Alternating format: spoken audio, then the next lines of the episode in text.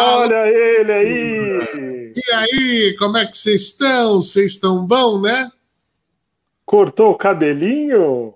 Ah, agora, ó, ó, da vez que dá pra ver, tem um degradê. Hã? Fez o degradê? Fez o, fez o raiozinho aqui do lado? Não, a Vivi não deixou. Olha só, dia 6 de fevereiro, hein, Fernando? 6 do 2 de 2021, Marcos Albuquerque, aqui estamos nós, às 21h36, horário de Brasília. Hoje nós atrasamos porque Viviane Petersen, eu, Albuquerque e, e o Caio, nós estamos num curso de inglês. É mesmo? Eu não sei falar, nossa, mas ela sentou caindo quase. o curso, sabe por quê? O curso de inglês é das 9 às 9. O dia inteiro? Ou você fala inglês, ou você fala inglês, não e, tem outra opção. E quer que eu diga mais? Hoje hum. e amanhã, né? Ele, ele, são, são imersões de 24 horas no final de semana. Interessante. Podemos... Bem legal. Ah, o, o, você podia vir com a gente. Ó, we can make the show it, totally in English, because this is a, a, a, real deep, deep, deep immersion in English. Ó. Já tá bom, já. Já dá para pedir um milkshake nos Estados Unidos. I don't understand we, you talk. Você é ruim de inglês, ou book? Péssimo. É mesmo? Péssimo. Eu não, tento, eu, eu tento. Não, ia ser da hora. Ia ser engraçado. Mas eu, eu consigo ler, eu consigo ler essas coisas, mas falar é, eu sou um idiota. É, é, o que eu, é o que eu fui buscar. Eu tive que, que aprender nós estamos tendo que aprender o quê? O conversation, o talk, é. né? Porque eu já passei por situações na profissão de ter que entrevistar pessoas em inglês e assim, 15 minutos antes que avisa, fala, ó, oh, Fernando, você vai ter que entrevistar fulano. Ou, Fernando, ó, você, bom, quem me acompanha na Jovem Pan sabe, tivemos que fazer a, o negócio lá, a eleição nos Estados Unidos, a posse oh. do Joe Biden, né? Uma série de coisas. É um negócio complicado. Ó, a gente vai. Ó, o Rubens Albuquerque está é. perguntando aqui como que funciona o, o, o curso. Rubens, é, é uma experiência muito diferente. É, é, por imersão. Então, são praticamente 24 horas, né? É, uma vez, é um final de semana por mês. É, são seis encontros no são ano. São seis encontros. Então, são seis meses. Seis vezes, uma vez por mês. É e é totalmente imersivo. E a proposta do curso, porque assim, a gente às vezes lembra da nossa época de adolescente, a gente fica 7, 8 anos, né, fazendo o verbo to be, fica 3 anos no verbo to be e a gente se torna um avançado no básico.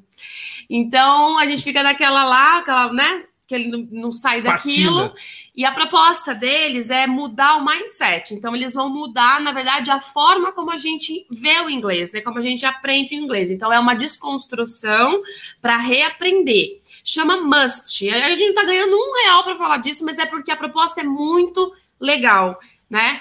Então, chama Must. Acho que tem no Instagram, né, Fernando? Tem.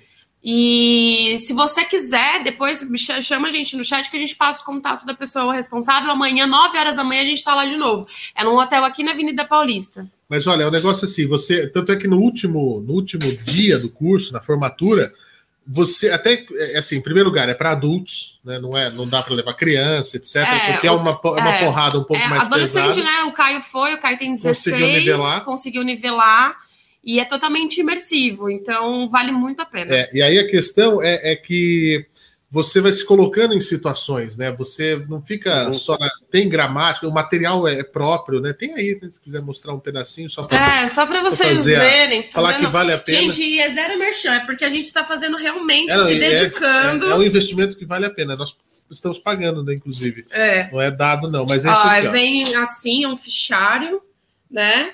Então é bem legal. E vai ser um desse, ó, por é, é encontro. Mesmo, né? Não, é, o conteúdo muda cada, cada encontro. Então, bacana. E no final, no último book, olha que massa, você vai apresentar um, um como se fosse um TED, né? O TED Talks. Que legal. 18 minutos, um assunto que você vai apresentar, só que totally in English. Totally, totally in English. Eu, eu descobri esse curso Good porque. Evening. Ah lá. Good evening. Chega, o educador. Good, Good evening. evening. I like to talk in English. If gives cake, I take my body out. Traduzindo, se der bolo, eu tiro meu corpo fora. eu, eu tive a, a indicação de uma colega minha do trabalho que ela me indicou esse curso. Ela falou: vai lá, porque realmente em seis meses você sai falando. Hoje ela faz várias ligações em inglês lá no trabalho, enfim. Então, estamos lá apostando.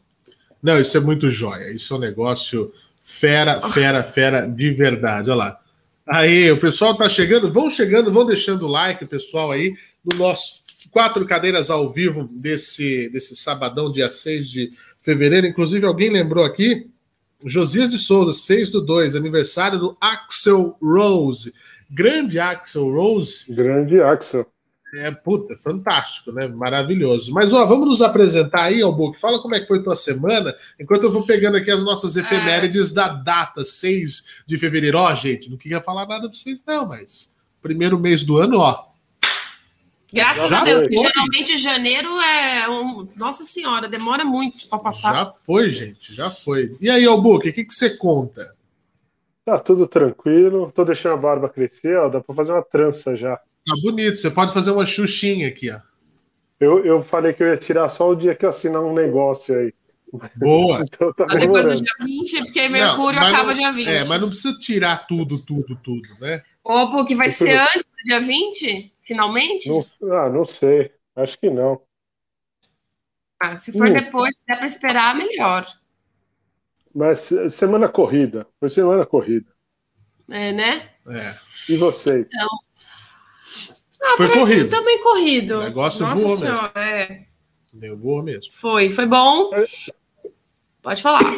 Essa semana eu vi muita, muita gente tendo, falando de que tomou esse golpe da, do WhatsApp, amigos próximos. Amigos meus Ficou, também, quatro. Nossa, muita clonar, gente. É. Tanto que daí é, é, eu, a gente conversou e a gente, que é o tema hoje do nosso programa, a gente chamou um dos maiores especialistas até aí do mercado para falar com a gente, que já teve é, amigão nosso, que já teve lá no Tamo Junto também, e é, que bonito, é o Dr. Durso. Ele é um ah, eu já só ouvi falar do Dr. Ele, é, ele é bonito. Ele, já tá indo, o Book? Ele tá para entrar, hein? Ele já, quando quiser, ele já entra. Então, beleza. Muito bem, vai ser um espetáculo. Hoje nós vamos tirar a dúvida de vocês sobre cybercrimes, sobre lei geral de proteção de dados. Essa semana, o Book, bem lembrado, quatro amigos meus, inclusive um amigo muito próximo, que na hora que eu recebi a mensagem eu já não tive dúvida. Eu peguei o telefone e liguei. Aí ele, é. Ele já entendeu assim, é, pegaram. então, é, é, um empresário, inclusive, esse meu amigo, eu estava aqui com a Vivi quando eu liguei para ele, é, é um empresário importante do interior de São Paulo.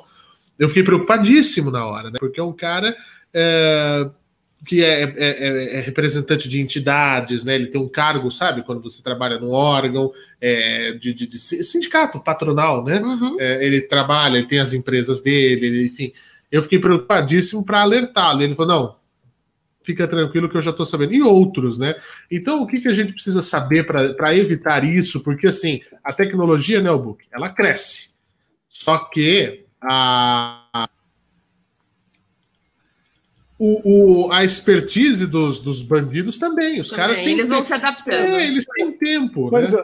a, às vezes, a, a, a, maioria das vezes, acho que o Dorso vai poder falar isso, é vacilo da galera também, né? Galera não, que clica. A maior parte das vezes, não. Todas as vezes. É. Galera que clica no link, na né, negocinho é. ali, bonitinho. É. A maioria. Esse, esse meu amigo, ele, ele a, a, mensagem que eu recebi foi exatamente essa. Que eu vou até mostrar porque eu tenho guardado aqui. É, deixa eu achar aqui. É, aqui. Tem agora o golpe do Pix também, parece, né? Eu faço isso, mas não é golpe. É. Então é bom. Ó, vou... ó, ele mandou exatamente isso aqui, ó. É muito estranho. É, olha lá, boa tarde. Estou organizando um sorteio. Digite OK para participar. Aí eu falei, ah, isso aqui não é coisa que ele faria. Né? Na hora eu já, já, já saquei. Então, né, a gente vê que as coisas podem acontecer. Então, se você tem dúvidas, se você tem. É, é, é, é bom, nós vamos falar sobre casos, sobre exemplos e uma série de coisas uhum. também, né? Então, tem vários golpes que as pessoas estão caindo. Agora, golpe do Pix, eu não sabia que tinha isso. Tem golpe do Pix. Virei, já tinha visto várias pautas, inclusive, também. O doutor Dulce pode até falar aí um pouco. O que mais, gente? Nossos Instagrams. Ah, o Book tem vídeo para sair, não tem? Tem, eu tô, tava editando Muito ele. Fernando. Eu tava editando.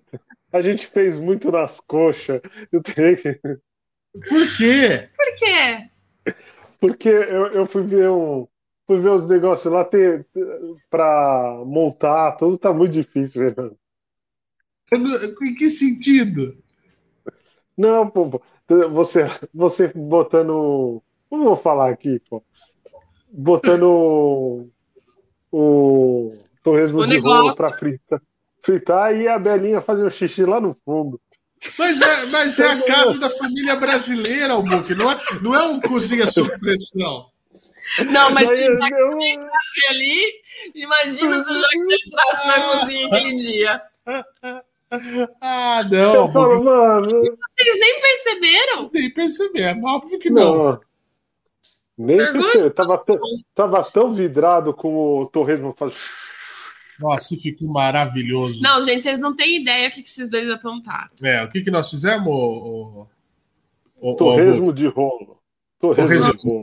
Vocês querem saber como que Tinha faz? Vocês querem ver esse Um vídeo? milhão cara, de calorias, viu? Ficou bonito aquilo, viu? Como, como é que era o cálculo? Quantos um torresmo de rolo era quantos anos a menos de vida? Não lembro. Três anos É, anos de vida. Dois anos. Ô, Bug, você Era- sabia é- que. É, Era tanta gordura que aquilo lá você espremia essa gordura que, meu Deus. Mas é uma Não, e depois, e depois eles, eles brindaram com uma pizza. Depois de comer um milhão de calorias com aquilo lá, veio pizza ainda. E foi E sensacional. bolo da Flávia. Foi Nossa senhora, foi gente. espetacular. Nossa. Bom, eu vou falar aqui do, do- da data de hoje, porque tem muita gente legal que faz aniversário hoje, sabia? Outras nem tanto, mas tem. Você sabe, Albuque, o que aconteceu em 6 de fevereiro? 6 de fevereiro, não. Não? Eu vou contar para você. Em 6 de fevereiro, ó, assunto de história, o nosso professor Eduardo Baez, a quem já mandamos o boa noite, já deu o alô aí, nosso diretor. Aconteceu, hein, professor Baez, em 6 de fevereiro de 1694, o aldeamento do, do, do Quilombo dos Palmares, e ele foi destruído pelo bandeirante Domingos Jorge Velho. História do Brasil, né, o, o? Você dá- você tá aí, pode dar um alô. Ah, o Quilombo de Palmares foi o principal foco de resistência à escravidão no Nordeste.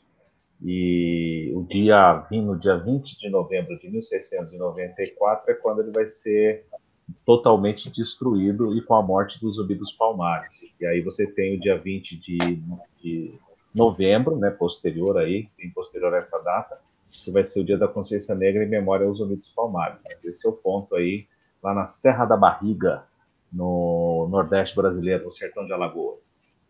Muito bem, esse é o nosso Eduardo Baez, viu? Isso aqui é, é cultura pura, hein, Book?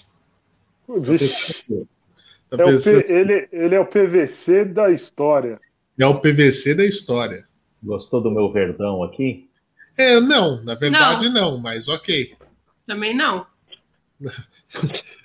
Na verdade, não. Baez é palmeirense? Baez, eu não sabia que você é palmeirense, Baez. Não, eu sou ponte pretano, aqui não tinha outra É. fita adesiva para Vale. cobrir aqui Pô, o Ponte Pretano mandou um Guarani aí, mas Isso não conta. Você sabe que a Ponte Preta, eu não sei o que estou dizendo, é o Flávio Prado que diz isso, meu amigo de Rádio Jovem Pan. Que para que, que a Ponte Preta tem sala de troféus? Sendo que não tem nada para pôr dentro. Não, do Ah, time tá grande, Baez. Ah lá. Aquele- Deixa eu falar uma coisa. A Ponte Preta não é um cartório, portanto, ela não precisa de títulos. Ah, tá certo. Não, fala então, no, fala o isso lá no São Paulo. Ferroviária é campeã da Libertadores da- da- Feminina, Ah. campeã paulista da Série A2, é tricampeã do interior, é campeã de, de, de Copa do. Tem vários títulos, é que eu não lembro agora. Da série C. Ah, o D. seu comercial é Eu não maravilhoso. sou comercialina. É. Não sou botafoguense também. Enfim. Não vamos falar de futebol, tá, o Book? Você também não tá é, feliz. o, o Book pela cara tá bem, bem chateado. Enfim, Eu, eu já desencanei de título. olha, em 1958, a gente se lembra aqui, né, na verdade, quando a gente fala de desastre aéreo com esportistas, né, o da Chapecoense, que foi um desastre mesmo, uma coisa horrorosa. Mais recentemente teve o um avião que caiu com os atletas do Palmas, o presidente do Palmas Futebol. Mas em 1958, oito jogadores do Manchester United e outros 15 passageiros morreram no desastre que ficou conhecido como desastre aéreo de Munique, por conta do gelo ao buque. O avião é, é, que era um Airspeed Ambassador AS-57, voltava da Copa da Europa, tinha jogado em Belgrado, na Iugoslávia, é, eliminou o Estrela Vermelha de Belgrado, ia para a semifinal da competição. O voo parou para reabastecer em Munique, porque um voo sem escalas de Belgrado para Manchester não dava para esse avião Airspeed Ambassador. É, depois do reabastecimento, os pilotos abortaram duas vezes a decolagem por causa do impulso do motor esquerdo. E, temendo que eles ficassem atrasados, ele rejeitou uma pernoite em Munique, o capitão, em favor de uma terceira tentativa de decolagem. Estava nevando, ficando uma camada de lama no final da pista. A aeronave passou na neve derretida e passou por uma cerca além do final da pista, e a asa chegou a ser arrancada quando atingiu uma casa. Uh, foi um tremendo desastre, enfim, uh, evacuaram os passageiros, uh, foi uma situação muito, muito, muito complicada. O Manchester, naquela ocasião, ele estava tentando ser o terceiro clube, em 1958, a ganhar três títulos consecutivos da Liga de Futebol Inglesa. Eles estavam seis pontos atrás do líder da liga, o Wolverhampton Wanderers, com 14 jogos ainda pela frente.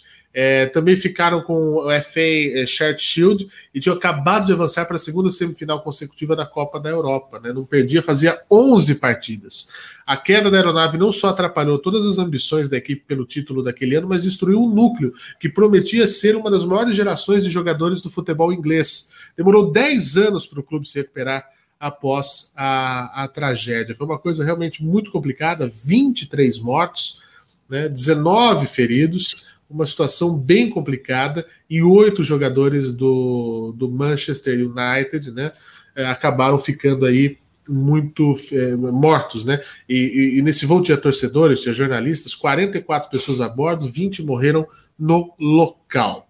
É um registro da história. E falando em. em bom, também tem, antes de falar de outro acidente aéreo, em 84 começou a operar na ilha do Rei George a Estação Antártica Comandante Ferraz a base que o Brasil tem na Antártica pegou fogo, né? Depois é, acabou voltando agora recentemente. O governo Jair Bolsonaro é, reorganizou essa, essa estação.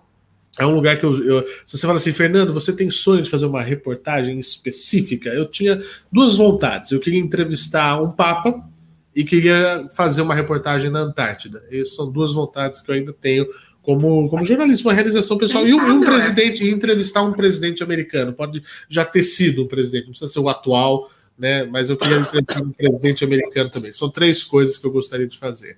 Em 1990. Né? Eu tenho, tinha o sonho de entrevistar o Obama.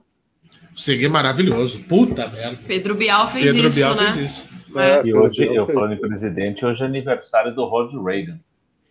É, exato. Ah, eu pulei o Ronald Reagan. Não, não cheguei ainda. Eu ia falar do Ronald Reagan, que para mim, um dos grandes presidentes dos Estados Unidos, é, para escárnio dos esquerdistas, né, Baez? E eu que, que, que me considero um, um liberal né, em muitos aspectos, Ronald Reagan eu acho que fez uma mudança muito grande nos Estados Unidos.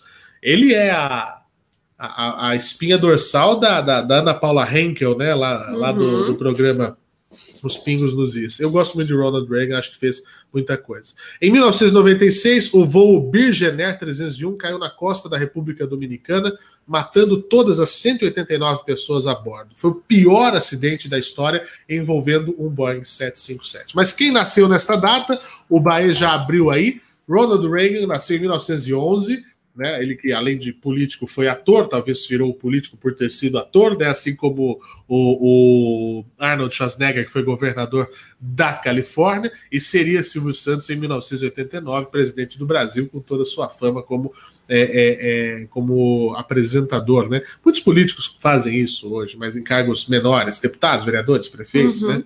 O João Dória, de certa forma, já foi um apresentador de televisão. Donald Trump Sim. era um apresentador de televisão, né? Então Felipe tem isso. Neto. Felipe Neto. Será que vai sair candidato a alguma coisa? Vai, futuramente vai, certeza, cara. Ele tá muito politizado. Senador tá pelo Rio de Janeiro, quer apostar quanto? Eu não duvido. Mas antes, já que, já que, ele acha que ele é o salvador da pátria, por que, ele não sai presidente do Botafogo, que acabou de ser rebaixado? Pô, ele já, ele já até tentou. Ele, ele, não, ele, ele, sofre, ele é grande torcedor do Botafogo. Mas ele, é, ele... né? não deu muito certo. Sim. Ele já até patrocinou, aí tinha as Sim, coxinhas tinha, dele. Tá? do Felipe é. Neto, dos irmãos Neto. Bom, nesta data também, 6 de fevereiro, mas em 1912, nasceu Eva Braun, tida como esposa, né? De Adolf Hitler, Adolf Hitler, fotógrafa alemã Eva Braun, morreu em 1945. Ronald Reagan morreu em 2004, né? Faltou dizer isso. Em 1913 nasceu uma das maiores brasileiras da história, Dona Zica, sambista, que morreu em 2003. Grande Dona Zica. Uh, em 1938 nascia Clayton Silva. Conhece Clayton Silva, Albuque? Pelo nome assim, conhece, Vivi? Não. É um humorista brasileiro, Cleiton Silva. Ele ficou muito famoso no programa Praça da Alegria e depois continuou na Praça é Nossa. Ele que nasceu em Uberlândia, Minas Gerais, ele fazia vários personagens, mas um dos grandes personagens, eu não vou lembrar o nome que era o, o, o personagem, hum. o Baez, mas aquele que. Tô de olho no senhor. Putz, era muito bom ele que ele puxava o carrinho de. É o icônico, de, é. O carrinho feito de, de fósforo, né? Então, o Clayton Silva né, morreu em 2013, na cidade de Campinas, aos 74 anos. Uh, também hoje seria aniversário de outro grande brasileiro, esse que eu sou fã, Jair Rodrigues, que morreu, puxa, em 2014, já vai para sete anos da morte uhum. de Jair Rodrigues, nasceu em 1939. Deixa isso para lá, vem para cá, o que que tem, deixa o seu like e compartilha também. Assiste a nossa live. Gostou, Bug? Gostei. Tá Gostei. bom. Bonito. Bonito. Hoje também é aniversário, seria, né? Aniversário, se estivesse vivo, do cantor Bob Marley. Bob Marley nasceu em 1945 cantor e compositor jamaicano, morto em 1981. Sabe uma do Bob Marley? I wanna love you. Bob Marley, Bob Marley que no final da sua vida, bem no final da sua vida, no seu livro de morte, pediu para ser batizado como metodista na Jamaica. Ah, é? Ah, isso já... Poxa, vendeu mais de 75 milhões de discos, hein? É um cara que. Pois é. No, no leito de morte. No leito de morte, ele pediu para ser batizado como, acho que cristão metodista, se não me engano. Olha só. Que coisa, eu não fazia ideia. Eu não fazia ideia. Pois é. Ah, mano, eu, queria, eu queria registrar a, o nascimento e aniversário de uma pessoa que marcou muito a minha adolescência. É. Você vai entender por quê. Book e, e e Fernando vai entender por quê. Eu quero registrar aqui a, o aniversário de Cláudio Hanna. Cláudio Hanna também faz aniversário hoje, eu deixei passar. Não, tava aqui na minha lista também, ó. Por que, que eu não vou entender, Baez? Tchau. É um xiste. só para você, só para te contextualizar, é, a minha mãe tinha banca de jornal. E... Sensacional. Bom, e o quê? Uh, hoje também é aniversário de Axel Rose, como foi dito, e da atriz Cláudia Hanna. A gente registra a morte nesta data, 6 de fevereiro, de Cândido Portinari, pintor expressionista brasileiro da linda cidade de Brodowski. Né? Hoje é Dia Internacional da Internet Segura, por isso que está aqui o Durso. Ah, foi justamente por causa disso, a gente já sabia. Mas foi, foi muito. O Albuque também, de cultura. Lógico que, lógico que foi tudo pensado. Aqui é tudo, Mas, tudo, tudo calculado. Tem dois dias aqui. Ah, eu não vou fazer essa piada. Lógico que não. Nossa, Fernando. em homenagem a Cláudio Hanna, Dia Internacional da Tolerância Zero à Mutilação Genital Feminina. Não, gente, esse é um assunto sério. É, Mulheres é. na África, na África ainda. Sim, elas né, passam por isso. Passam né? por. É, é, uma, é uma. O que a gente chama de emascular no, no homem, que é capar fazem isso no clitóris para a é, mulher não sentir, sentir prazer. prazer. Isso é um absurdo. Isso é um absurdo. Mas é, há quem diga, é cultural, é uma coisa que está enraizada. Só que não dá, gente. Não dá, já Isso é, é violência. violência. Isso, Isso, é você mutilar. Por que não corta o teu dedinho? Você não pega assim, ó, e pim. Por que, que você não corta a ponta do teu nariz, né? Sim. Por que não corta a ponta do bingolim? Não é verdade? Vai lá. Vai lá. Tem coisas que não dá, né, para tolerar. Mas tudo bem. Então, em homenagem a Cláudio Hanna, hoje também é dia do agente de defesa ambiental. Por quê? O, o agente de defesa ambiental não deixa cortar as matas. É contra o desmatamento, exatamente. Tudo a ver. Deve ter três no Brasil inteiro. Esses ambientalistas de onguistas que ficam aí, você sabe, fazendo nada, querendo comer o dinheiro das ONGs. Para defender o quê? O mico, leão dourado. É, o mito. Muito É bom. isso, Dia é 6 de isso. fevereiro agitado esse, né? Ó, minha mãe pediu para mandar beijos. Dona Regina. Beijos, dona Regina. Beijos, mamãe. A minha também tá on, hein? Tá on também? Beijos, mamãe. Beijos a todas. Beijos. Você não vai mandar beijo pro seu irmão, ô Book? Ah, ele que se. Tô brincando. Eu quase não falo com o Rubens. Rubens não fala comigo, né, Rubens? O Rubens fala mais comigo do que com você. É verdade. Beijos para Bom, meu irmãozinho querido. O- mas o Rubens, ele tá aqui, olha, a, a sua parte aí da audiência, hein?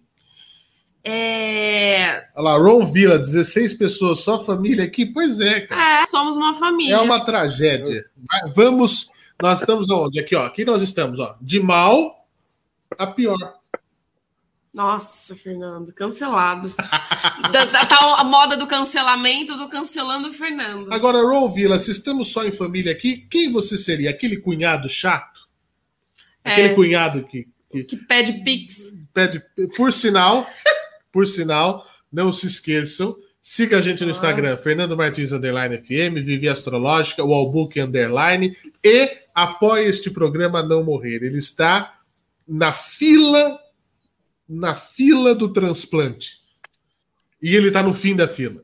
Nossa, E o órgão está parando. Eu vou te cancelar. Portanto, mande um pix. Fernando Cajuru, porque em homenagem ao passado, um homem sem raízes é um homem Um que. homem sem muita criatividade. Tá. Fernando Cajuru com K, arroba gmail.com. Mande qualquer valor acima de um centavo. Vocês acham realmente que Fernando é parecido com o Cajuru? De Bora. verdade? Jura por Deus? por- Jura juradinho? Ó, o Ron Villa disse que ele seria o amigo da família que aparece na hora do almoço. É o brother-in-law. É o brother-in-law.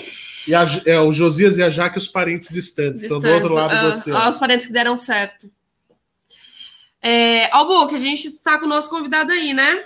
Já? Bora, vamos chamar o, o homem? Bora, Que vamos homem, lá. que homem. Que homem. Então vamos lá.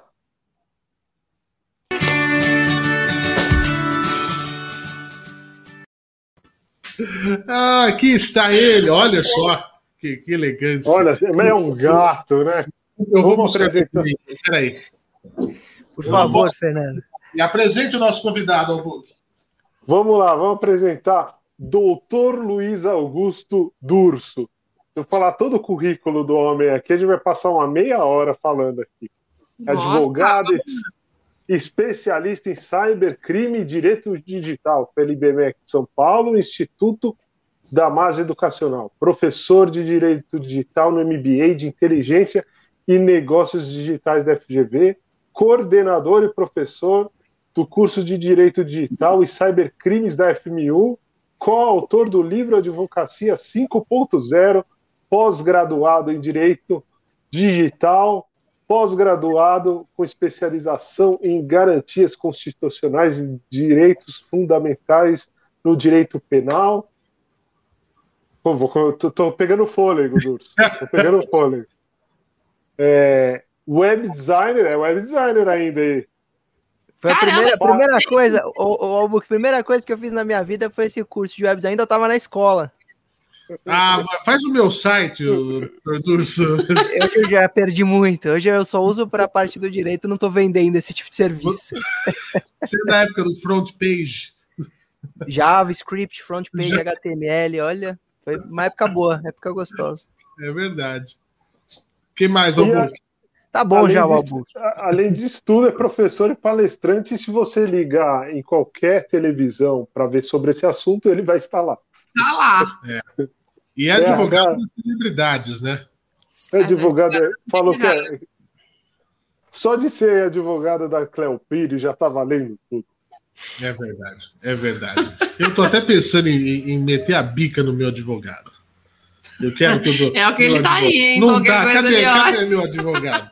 Que eu peço para ele me Ah acompanhar. lá, o Josias tá falando que ele é o Tony Stark. É o Tony Stark rejuvenescido. rejuvenescido. tá? é no- no- É, Só falta o patrimônio do Tony Stark. O resto eu posso ter as outras qualidades.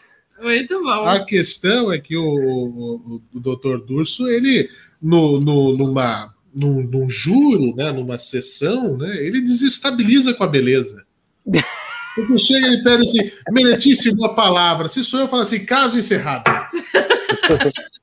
Você não tem o que dizer. Além de tudo, olha, eu jamais poderia falar assim na Jovem Pan. Por isso que esse programa é legal. Aqui eu posso falar o que eu quero. Você tem liberdade de cátedra, liberdade absoluta, né? Não tem censura. Exato, não tem eu salário acho, também. eu acho mas... demais esse juridiquês. É, exatamente. Bom, Deixa eu, deixa eu agradecer, Fernando, antes de você falar, fica à vontade.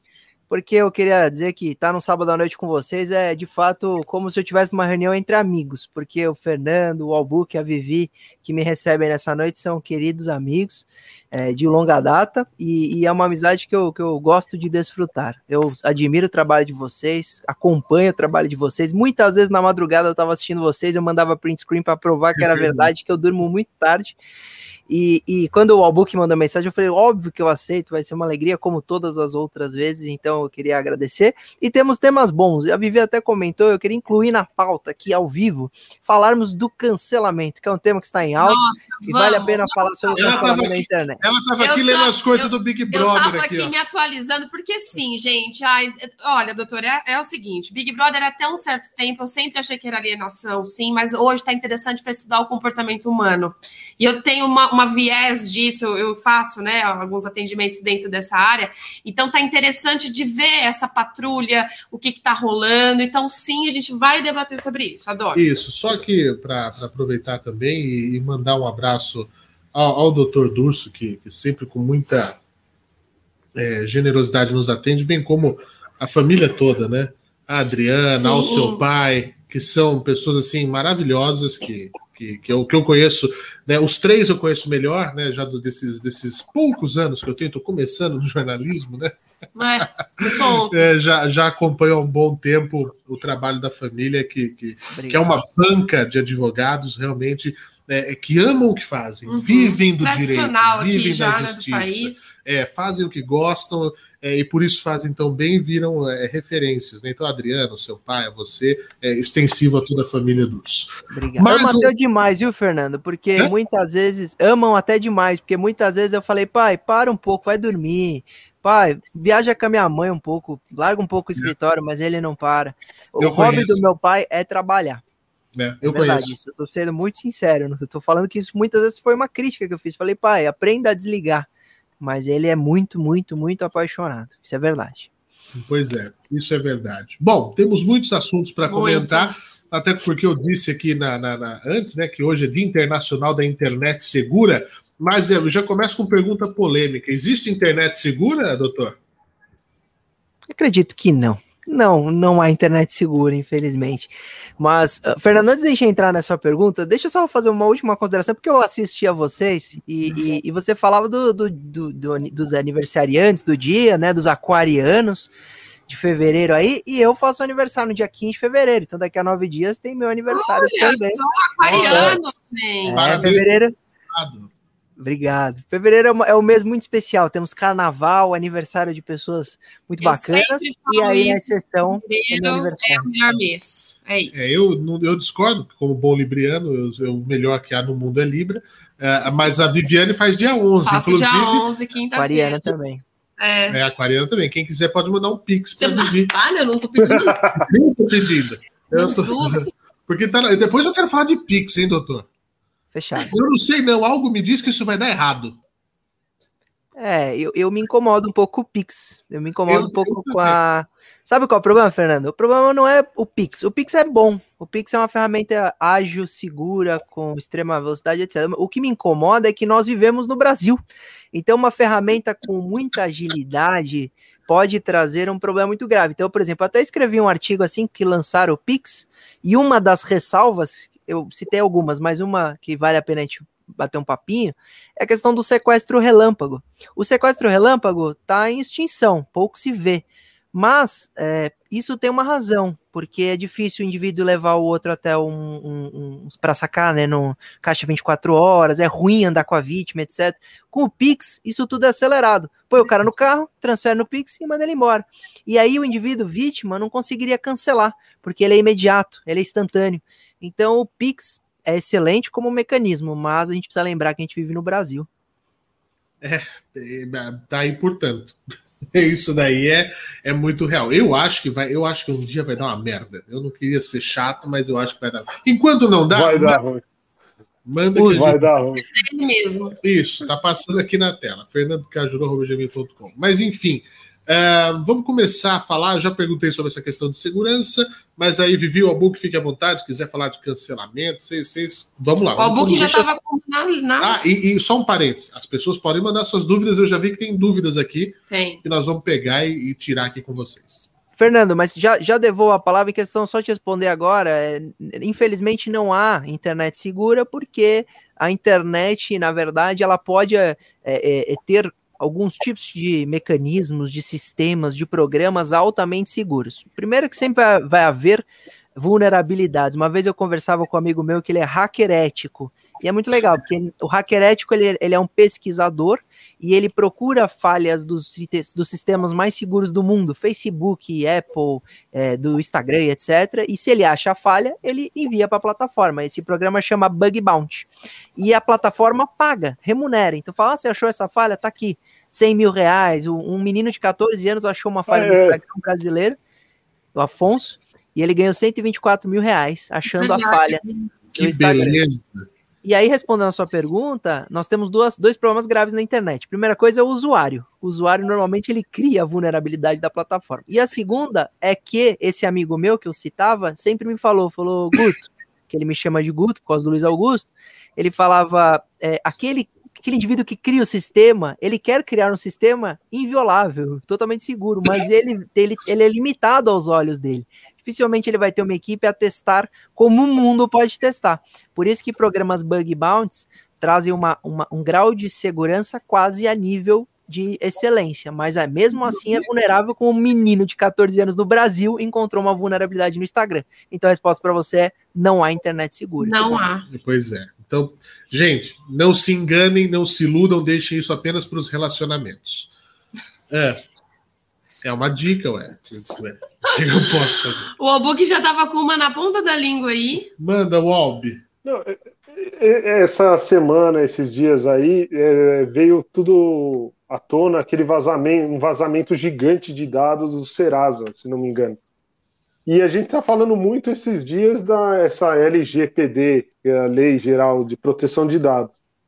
Eu queria primeiro começar a gente falando o que é realmente essa Lei Geral de Dados por que, que ela foi criada e os direitos do usuário em cima dos seus dados, as empresas. Né? Eu, Albuque, eu vou resumir da forma mais simples possível para a gente resumir e entender. A Lei Geral de Proteção de Dados é uma lei que busca transparência, então as empresas têm que demonstrar ao usuário o que estão coletando, para quê e, e, eventual punição. Então ela traz transparência, traz um grau de, de companheirismo, de fidelidade, de, né, é, de, de colaboração e punições. Então é uma lei que vai trazer as limitações e eventuais punições para aquelas empresas que armazenam os dados. Quais são essas empresas?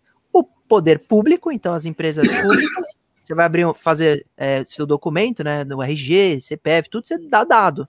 Você demonstra o comprovante de residência, você dá suas informações. E mesma coisa nas empresas privadas. Desde o, quando você vai subir num prédio e dá seu nome, RG, CPF, até quando você usa uma rede social, que ela está coletando absolutamente tudo dentro da sua casa ali, né, com, os, com a internet das coisas, IoT, etc. E essa lei veio nesse sentido, porque a gente percebeu que a coleta é absurda, a invasão de privacidade é absurda. E, e, e as empresas estão conhecendo demais, e muito. E aí você passa por e acompanha atrocidades absurdas. Então, por exemplo, eu até vou, vou dar uma entrevista segunda ou terça-feira para uma emissora aí bem grande, a maior, eu diria, e eles estão fazendo uma matéria gigantesca em relação a aquela aposentadoria, o indivíduo se aposenta, dá seu número de telefone e a partir do dia seguinte ele é bombardeado de ligações para oferecimento de crédito consignado. Mas quando ele dá o, o, o telefone dele para se aposentar, ele só quer receber a aposentadoria, ele não quer, ele não quer é, crédito nenhum, ele não quer empréstimo nenhum, empréstimo consignado, e ele recebe muita ligação. E, então isso deturpa a finalidade. A LGPD também vem nesse sentido. Então, além de questões de algoritmos, que todo mundo bate o olho e fala: opa, é claro que é para isso. Qualquer um que assistiu o documentário Dilema das Redes hoje tem plena ciência do que a gente está falando, mas também no sentido dessas dessas atrocidades que acontecem no dia a dia, a gente não tem muita atenção dessas ligações, esse, esse assédio com o consumidor. E aí, uh, você me perguntou da lei e você me perguntou. Que, desculpa, Albuque, você me perguntou da lei. É, é, mas em cima disso, é, por exemplo, vazou agora 220 milhões de dados do Serasa. É, qual que é o direito do cidadão quando ele vê o dado dele vazado?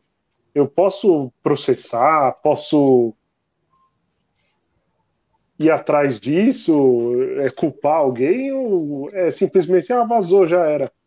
É, a pergunta é boa porque essa esse escândalo que a gente está acompanhando e foi coberto aí por toda a imprensa e, e assustou as pessoas, porque as pessoas conseguiam e conseguem ainda num site fazer uma pesquisa e ver todo um rol dos dados que foram vazados nesse vazamento único, porque a gente tem tantos outros para trás que com certeza deve ter o dado de um ou outro lá. E aí, por exemplo, no meu tem dados da Receita Federal, meu imposto de renda, não que isso chamará a atenção de alguém, eu acredito que de ninguém, mas é um dado e é uma informação sigilosa que não deve estar na internet e está. Então a LGPD vem como proteção e uma mudança cultural para que nós tenhamos uh, punições e o Serasa está sendo investigado, tá, Albuquerque? Ainda não há certeza que foi é, da, do banco de dados do Serasa. Mas se for comprovado, o Serasa poderia pagar multas gravíssimas para o Ministério Público, para o PROCON, a Autoridade Nacional de Proteção de Dados pode começar a punir a partir de agosto de 2021. Então a gente vai ter várias punições. Agora, para o usuário, ele teria que comprovar que esse dado gerou um outro dano. Então, o indivíduo usou o dado dele para abrir uma conta e, ele, aí ele vai sofrer cobranças, etc. Se isso acontecer, ele poderia processar também quem vazou e quem detinha os dados. Então, o hacker, se descobrir, e a empresa que, que, que, que era é, detentora dos dados. Então, é, é uma lei importante, que se a gente resumir tudo isso, foi uma, uma previsão para as pessoas entenderem que não é só uma lei lá, tá lá, uma lei, de fato impacta e muda a vida de todo mundo. Que a partir de agora tem que saber que os dados importam, que as informações importam, que a invasão de privacidade é absurda e toda vez que aceitar um termo de uso tem que saber que está abrindo mão da sua privacidade. Muito bom. Muito bom.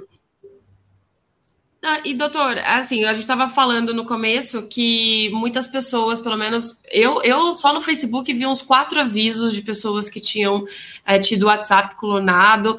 O ano passado, se não me engano, soltaram uma, uma matéria também, saiu bastante na imprensa falando que o Brasil era um, um dos países que mais tinha esse tipo de, de golpe, né? E assim, como que a gente reverte? Porque na hora do, do, do desespero, daquela coisa toda, o que pode ser, ser, ser, feito, né? O que, como, como não cair, na verdade, qual que é, se tem algum trâmite para isso, por exemplo, e não só no WhatsApp, né? Como esses dias eu, eu comecei a seguir uma conta no Instagram de hotel, de um hotel aqui perto de São Paulo, e aí eu percebi, me mandaram uma DM de uma conta muito parecida, criaram um fake com, com a foto do hotel, com o nome, etc. Me mandando no direct que eu tinha é, é, para receber uma diária grátis, eu precisava mandar os meus dados. Então, assim, o que parece que está tá sendo, né? É, os golpes eles estão atingindo todas as redes sociais. Então eu queria saber como que a gente pode não cair nisso, né? Se, for, se é possível não cair, e se a gente cai, o que fazer? Pô, Vivi, é possível não cair. É, é, essa, essa, essa questão é muito, é muito interessante. Por quê? Porque você vai vendo como o, o criminoso estelionatário na internet ele vai se adaptando e evoluindo. Como, como o golpe do falso sequestro, né? Que o indivíduo ficava o dia uhum. inteiro na, no presídio ligando. Mãe, recebi até semana retrasada a ligação. O cara, pai, pai, chorando. Eu falei, alguém ainda cai nisso? Pois o cara é. deu risada, porque todo mundo já sabe que tem esse golpe e ainda deve ter gente que cai. E aí eles perceberam que as pessoas são vulneráveis. E aí eu começo a sua, a sua resposta falando um pouquinho da plataforma. O WhatsApp, ele poderia diminuir as invasões, porque ele criou um. Quando o indivíduo desenvolveu o aplicativo, ele pensou: como a pessoa vai validar para criar a conta dela? Ah, vai pôr o celular dela, vai receber um código e ele valida e vai acessar. Essa foi a decisão do WhatsApp quando se criou ali o aplicativo. O problema é que ela demonstra-se vulnerável. A gente tem milhões de invasões por ano por causa desse tipo é, de, de, acesso à plataforma, que é exatamente um código enviado no, no, no, celular da pessoa. E aí o criminoso, né, o invasor, fica muito simples, que ele precisa criar uma história convincente que ele vai lhe convencer a passar o código. E como fazer isso? Aí tem várias formas. Ele pode falar, como fez com você, que ele é de um hotel e que você vai receber uma diária grátis. Ele pode falar, eu vi casos, eu acompanho isso, deve ter uns dois anos e meio que eu recebo exemplos de casos, que eu recebo cliente, que eu recebo como professor e tal, e eu vou analisando e vou, no fundo, me divertindo, porque eles são muito criativos. Então é programa de TV, festa de famoso. Então o indivíduo pensa, puxa, tá chegando o Natal. Eu vou ligar pro Albuque e vou falar que a Cleo convidou ele para um, um, uma festa lá na casa dela. O Albuque fica animado e faz o código. O Albuque cai. Já caí no golpe, não tem jeito. Já caí. Além, além de cair no golpe, ainda tô vendendo Nossa, meu carro para comprar um presente. Muito. de verdade, mas vai. Então aí eles vão alterando a forma de convencer a pessoa a passar o código e eles são bons. Isso eu tenho que assumir. Eles chegaram a fazer, Vivi, é, pedido de código pelo sem parar. Eles colocavam um indivíduo olhando os carros que estavam na estrada, passando pelo sem parar, e ligavam para o proprietário do veículo, não sei como ele tinha essa informação, mas de, de, deveria ser algum vazamento de banco de dados na internet, de veículos, inclusive nesse grandão que o Albook citou, tem 100 milhões de veículos o Albook. Então eles usam esses bancos de dados também para esses golpes. E aí ele, ele ligava e falava, olha, você acabou de passar num pedágio, cara. Passei, passei. Como um criminoso vai saber isso, né? Então, ele, você acabou de passar num pedágio e cobrou duas vezes no seu, no seu sem parar. Posso estornar o primeiro, a primeira cobrança? Qualquer pessoa fala, claro, se tá cobrando duas vezes, eu não quero que, que pague. Então, eu, eu, só preciso que você me confirme o código aí que tá recebendo seu celular para confirmar o cancelamento, que é você mesmo. O indivíduo passa, tá dirigindo, distraído, etc. E para não pagar, algo que é justo. Então, eles mudam as formas. E aí você me perguntou, tem como não cair? Tem eu nunca fui invadido. E já tentaram, muito. Já recebi um monte de vezes o código, já recebi ligação, etc. Parece que por eu trabalhar na área, eu me torno uma presa é, que seria um troféu, né? Invadir o advogado que cuida de direito digital. Seria bacana para eles, então eu tenho um, um assédio, às vezes, nesse sentido. E aí, é, qual, como não cair? É nunca passar código nenhum, de jeito nenhum, de nenhuma forma. É, pode me pedir canais oficiais, código, eu não passo. Eu falo, não, eu não vou passar. Vocês inventem uma forma de verificar, mas não vai ser por código. Cuidado com o link malicioso. E a terceira, que é a confirmação em duas etapas, que é um sisteminha dentro do WhatsApp, que é simples de ativar. Você vai em configurações, com ajustes, conta, confirmação em duas etapas, você ativa, você vai criar uma senha que sempre vai te pedir, e é mais um fator de checagem. Então, essa forma e essas formas seriam possíveis formas de você afastar 100% a invasão. Mas o que está uhum. acontecendo? Eles estão criando contas, não sei se vocês viram ou aconteceu com algum conhecido. Eles pegam qualquer número, qualquer chip pré-pago de qualquer número, criam um WhatsApp lá e colocam a foto minha, sua, de qualquer um, e mandam mensagem para os parentes. Não sei se vocês já viram isso. Em vez de ser do próprio WhatsApp do, inv do invadido, é um WhatsApp qualquer. E aí a pessoa começa o chat falando: Oi, mãe, mudei de número e parece parece uma porcaria de golpe, mas eu tive um professor da faculdade que a sua mãe depositou 130 mil reais em parcelas de 20 mil. Juro por Deus, é, não é mentira, 130 vou, mil reais neste golpe. Vou, vou dizer para vocês que minha mãe não cairia nunca nesse golpe. Ela não teria 130 mil reais. a minha mãe não, é, eu o ano, o ano retrasado, doutor, eu quase caí, porque é. nesse, nesse do falso sequestro, porque foi bem na hora que meu filho estava saindo da escola. E, e, eu, e assim, e é, é uma coisa, a minha mãe já tinha passado em relação a mim, né? E eu nunca tinha passado. Então, isso foi, aconteceu comigo, e, e, na hora a gente fica meio cego, assim, a gente esquece, né, que, que, que é um golpe tal, porque é muito. É lógico que é, que é uma, uma artimanha do inconsciente, né? Porque você acha que a voz é parecida, aquela coisa toda. O seu, o seu inconsciente, ele altamente é. ele já se conecta com a situação. Mas, e o engraçado é que meu filho, meu filho é adolescente, e ele não atende telefone. Ele não atende, não adianta, tem que mandar mensagem. E nesse dia eu tava com uma colega minha do trabalho, e aí, naquela tremedeira, eu consegui passar o número dele para ela e ela ligou e por assim, por uma obra, ele atendeu. Porque eu acho que eu teria, teria entrado. É, a, a, minha mãe já passou por esse golpe várias vezes, né? Uma vez eu estava num local onde não pegava o celular mesmo e, e e era carnaval. Mas você não atende, né? Normalmente. Não, já, ele já não atende normalmente não, o celular. manda mensagem. Não, é que no caso da sua mãe, ela falou: pode levar, né? Não devolve, pelo amor de Deus. Não, não pode assim, levar. É. Você vai ver, se você ficar muito tempo com ele, ele vai começar a te dar prejuízo. Aí eu, eu voltei, eu tava gravando, né? Nesse lugar, e o sinal era muito fraco, então eu falei: ah, vou deixar o celular aqui no carro mesmo. Eu voltei para pegar uma bateria para a câmera que eu falei pro cinegrafista, não, deixa que eu pego, eu pego, vou lá pegar. Aí eu, eu, eu abro o porta-mala do carro e na minha mochila, sabe quando você ouve tocando lá? No, aí tinha 740.512 eh, telefonemas não atendidos. E minha mãe já com a pressão 25 por 115, né? Meu pai desesperado, enfim. Uh, aí teve uma outra ocasião que eu estava no trabalho e meu irmão na escola.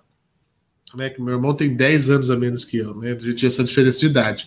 E aí, com muita calma, minha mãe com o cara no telefone, meu pai conseguiu me ligar e eu com outro telefone ligar na escola e fazer essa linha. Olha isso. Minha mãe com o bandido, meu pai comigo, eu com, meu, com a escola do meu irmão, Tá ok, tá ok, tá ok. Aí meu pai pegou o telefone e aí os impropérios foram maravilhosos. E semana retrasada aconteceu com a vizinha da minha mãe. Aí minha mãe já escolada. Não, mas esse, esse caso foi hardcore. É, então, só que essa vizinha da minha mãe é uma senhora de. Né, minha mãe tá aí no chat, ela pode dizer isso. Ela tem quase 80 anos, eu acredito, a dona Cecília. E a filha dela mora no Rio de Janeiro. E minha mãe mora em Araraquara, a vizinha dela.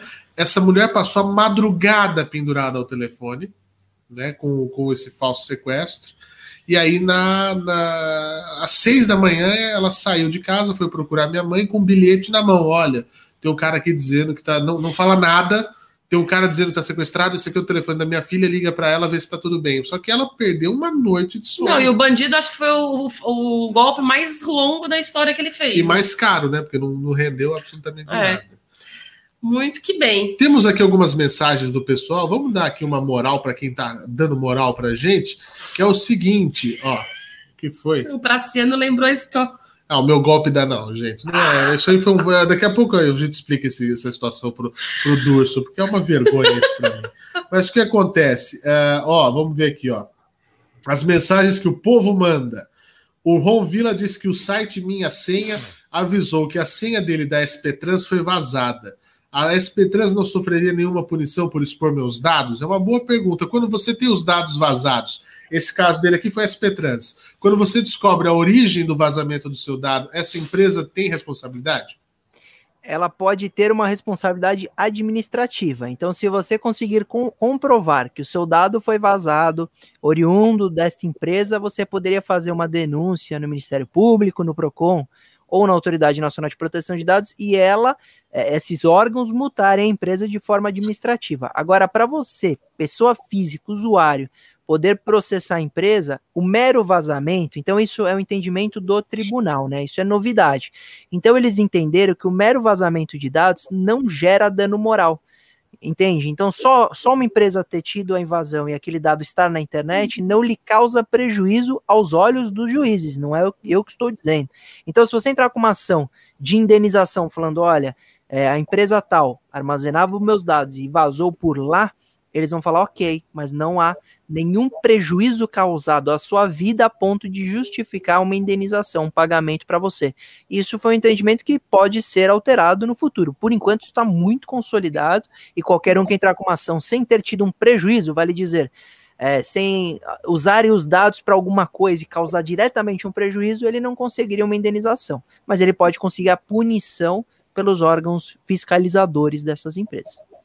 Muito bem. Aqui tem mais participação uh, do pessoal que entra em contato conosco. É o Rubens Albuquerque, ó, tá dizendo que só faz Pix se possível, mas ele não tinha pensado nessa questão do sequestro. Pois é, algo, algo real.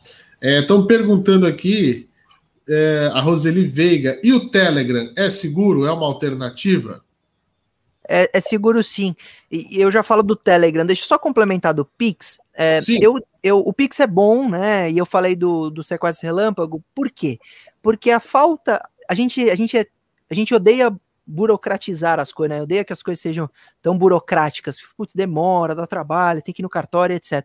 Mas no caso do Pix, ou no caso de transferências de valores financeiros, talvez a burocracia seja uma segurança. Então, por exemplo, se eu falar, ô Book, faz um TED para mim aí, e eu passo meu nome, CPF, agência, conta, tem tanta informação para ele checar que eu sou eu, que isso, e além da questão de não conseguir a transferência imediata, se ele fizer de madrugada só vai cair no dia seguinte, tudo isso traz uma certa forma de segurança até para golpes, não só para sequestro relâmpago. Mas, por exemplo, a gente acabou de falar de invasão do WhatsApp. Para, para o que eles invadem? Para quem invade o WhatsApp? Para pedir dinheiro emprestado, como se fosse a pessoa ali dona da, da conta. O Pix acelerou esse golpe também, Vivi. Porque se eu me passo por você e sua mãe me transfere, já cai na minha conta, eu já mando por Pix para outra conta e de madrugada eu consegui que aquele dinheiro se diluísse em 30 contas e ninguém vai conseguir pegar esse dinheiro nunca mais. Agora, se fosse tudo por TED, vamos supor que alguém empresta 10 mil, aí demora para cair, aí demora para transferir. Essa burocracia pode trazer segurança. Isso é. é. o problema do Pix no Brasil. E aí, respondendo o Telegram, é uma ferramenta segura sim, é uma concorrente direta do WhatsApp, e ela pergunta isso por quê? Porque a gente está numa tendência do mundo de privacidade, lei geral de proteção de dados, e o que, que o WhatsApp faz? Anuncia um novo termo de uso que ele vai coletar metadados e vai entregar para as empresas parceiras. Lembrando, a conversa do WhatsApp continua criptografada. Ninguém lê o que você escreve lá, uhum. nem que você manda áudio, mas eles sabem quanto tempo você fica online, que número você conversa mais tempo, não o que, mas por quanto tempo, etc. E são os metadados. Essas informações estão sendo divulgadas, é, estão sendo transferidas para empresas parceiras nesse novo termo de uso. E aí o WhatsApp falou assim: se você não concordou, deixa de usar nossa plataforma. Isso gerou uma revolta e as pessoas estão migrando para o Signal e para o Telegram. E aí o Telegram e o Signal são sim ferramentas concorrentes, hiper seguras também na informação e dá para usar tranquilamente. E respondendo a pergunta que veio na tela aqui, o doutor Luiz, Luiz Flávio Durso é, é, meu pai, e que eu digo com muita, muita alegria e muita honra, que é um advogado aí muito apaixonado, que tem 40 anos de advocacia, uhum. respondendo aí a pergunta que apareceu na tela. É, da Priscila Carneiro. Eu ia responder, já o Baez colocou na tela e o, e o Luiz Augusto já, já se antecipou. O Telegram ele não tem nenhum, nenhum sinal, né? ainda não tem é, informações de golpes ainda. Eu acho que eu nunca ouvi também falar. Por que, que ele é mais seguro, doutor? Ele é, ele, é, ele é tão seguro quanto. Então, ele, ele, ele tem algumas questões diferentes de, de, de, de, na experiência do usuário. Então, ele tem conversas que você cria, ela paga automaticamente. Então, você consegue abrir um chat que em 24 horas ele vai eliminar automaticamente, etc. Mas em questão de segurança da criptografia, da informação, vale dizer, da inviolabilidade da conversa, ele é semelhante ao WhatsApp. Os dois são seguros. Mas você falou que nunca ouviu golpe no Telegram é porque você é, tá com a memória. É, é, porque tem um detalhe, um caso que com certeza você lembra. Lembra o caso da invasão da conversa do Sérgio Moro com o Dallagnol? Foi no Telegram. No Telegram. É, e com quem que foi o primeiro? Quem foi o primeiro a falar com o hacker ao vivo? Quem? Quem? Eu. eu estava, eu estava no, eu estava ao vivo, está no YouTube. Está no, nós somos citados. Você na, falou com o hacker. Nós somos citados pelo Sérgio Moro na, na no, no, no, Senado, né? Que ele teve que depor no Senado, se não me engano. É mesmo? É, foi, sim, foi comigo. Parabéns. Aí, eu, pois é, porque eu estava assim, nós estávamos ao vivo, né, eu e Madeleine Lasco, no programa Protagonista na Gazeta do Povo. Né, a gente fazia o programa juntos lá. E eu tô com meu celular na mão, com o meu roteiro. Aí as, as minhas notificações do Telegram estavam ativas. Aí eu tinha, obviamente, eu, eu, eu, tinha o celular do Sérgio Moro, que a gente falava enquanto ele era juiz, a gente tinha até um. É, é, é daquele jeito dele, muito. Né? Ele falava, vamos para dentro, né? E, ele falava com a gente enquanto ele era juiz. E aí eu tô lá, com o celular na mão, lendo o roteiro, etc. Aí de repente aparece assim: Sérgio Moro joined the Telegram. Aí eu falei assim, ah, não, porque não sei o que. Eu falei, oh, e olha só que curioso. Sérgio Moro, tá no YouTube, acaba de entrar no Telegram. Aí a Madeleine manda uma mensagem para ele. Quem sabe ele não participa do programa ao vivo? Eu não tive dúvida. Abri lá. É que eu acho que eu apaguei. Eu devo ter apagado. Eu não tenho nem o Telegram mais, eu acho. Essa Ah, não, história é Telegram. boa. Essa Essa história é é boa. boa. Essa história é boa, mas eu já apaguei. Eu deixei guardado muito tempo. Porque eu tava. É, você mandou o quê? Você apaga. É, não, eu apaguei. Porque o que acontece? Eu mandei, olha, esse, doutor Moro, aqui é o, é o Fernando Martins, etc. e tal. Aí ele mandou, um hahaha, agora estou ocupado, mas o que eu posso ajudar? Eu falei assim, Sérgio Moro não responde com hahaha. Imagina, gente. Sérgio Ah, Moro com emoji. É, Manda- pois é. Tá na Gazeta do Povo, quer ver? Ó, o o, o eu- Baez lembra disso. Fernanda, eu tô É. num grupo aqui que tem humor e ele às vezes manda emoji, sabia? Vivi comenta, juro por Deus. Ah, jura? não, ele, Ele ele- manda figurinha, doutor? comigo ele, Ele manda emojizinho. Mas figurinha não, sticker dele, Figurinha a gente nunca tem vi. Nunca vi. Preciso depois ver com calma. É, aqui, ó. Mas ele é simpático. 6 de foi no dia 6 de junho de 2019. A matéria, se você procurar na Gazeta do Povo, tá lá. Exclusivo. Fomos trollados pelo hacker de Sérgio Moro. E a reportagem é minha, né? E Muito aí tem boa. o print da minha conversa e tem o YouTube, tem o programa. Então, se você for lá na Gazeta do Povo, é o programa do dia 4 de junho, onde eu falo com o Sérgio Moro ao vivo. Aí tá aqui, ó, ó lá. Quem acompanhou o programa A Protagonista ao vivo notou a fala do repórter Fernando Henrique Martins, que anunciou: Olha, acabei de receber uma mensagem aqui. Sérgio Moro entra no Telegram. É Sérgio Moro oficial? Porque tinha aquela época da treta do Twitter, que ele tinha entrado no Twitter e as pessoas não sabiam se era oficial. Vou perguntar, está online. E aí tem o print, ó. O print do meu celular. É, é, Bem-vindo ao Telegram, ministro. Aqui é o Fernando Martins, da Gazeta do Povo, tá, tá, tá. Estamos ao vivo no YouTube. O senhor poderia mandar o áudio Quero pra uma gente? foto com um calendário kkkk. Isso, exatamente. o. Aí eu respondi, hahaha, o que preferir é possível? Aí sumiu, né? Não, não respondeu mais. É, ah lá, então o usuário que se passava pelo ministro, após o tom jocoso da conversa, não se manifestou mais. É possível que a reportagem do blog tenha sido a primeira ou uma das primeiras conversas mantidas pelo hacker. A Polícia Federal foi acionada assim que o ministro tomou ciência, foi no dia seguinte, né? Ah, e aí nós mandamos todo esse material, inclusive tem aqui é, é, o que eu mandei. Ah lá, é, aqui, ó. Essa reportagem, a breve conversa com o suposto hacker tida com o repórter Fernando Martins foram remetidas, eu remeti, tem no meu e-mail até hoje, eu entrei em contato com o Ministério da Justiça e me pus à disposição. Falei, eu não quero problema. Muito bom, muito bom. Nossa. Baita é história. Isso, isso é história para contar para os nerds. Muito boa. Tem o print, tem o vídeo, e isso aconteceu em 6 de junho de 2019. Aí, ó, o Baez é rápido demais. Esse é o print da minha conversa com o Sérgio Moro. Olá, Fernando. Olha lá. KKKK, ele não manda, Não, né, doutor? No grupo. Isso eu nunca Não. vi Sérgio Moro falando assim. Não. É, Era uma então, foto. E ele perguntou a foto do calendário porque no Twitter ele comprovou que era ele com uma foto do calendário, exatamente. Isso, isso. Ali eu já vi que tinha coisa errada. Maravilhoso, maravilhoso. Então, e aí, no- quando ele foi depor, ele falou: olha, realmente teve até o pessoal da Gazeta do Povo, do programa protagonista, que conversou com a minha conta e não era eu. Veja Ali- só. Ali ele deixou claro. E, Mano, Fernando, me permita 30 segundos para mostrar. A, a. Vivi perguntou sobre a vulnerabilidade. Vivi, sabe como, como Sérgio Moro, ministro da Justiça do Brasil à época, foi invadido no Telegram?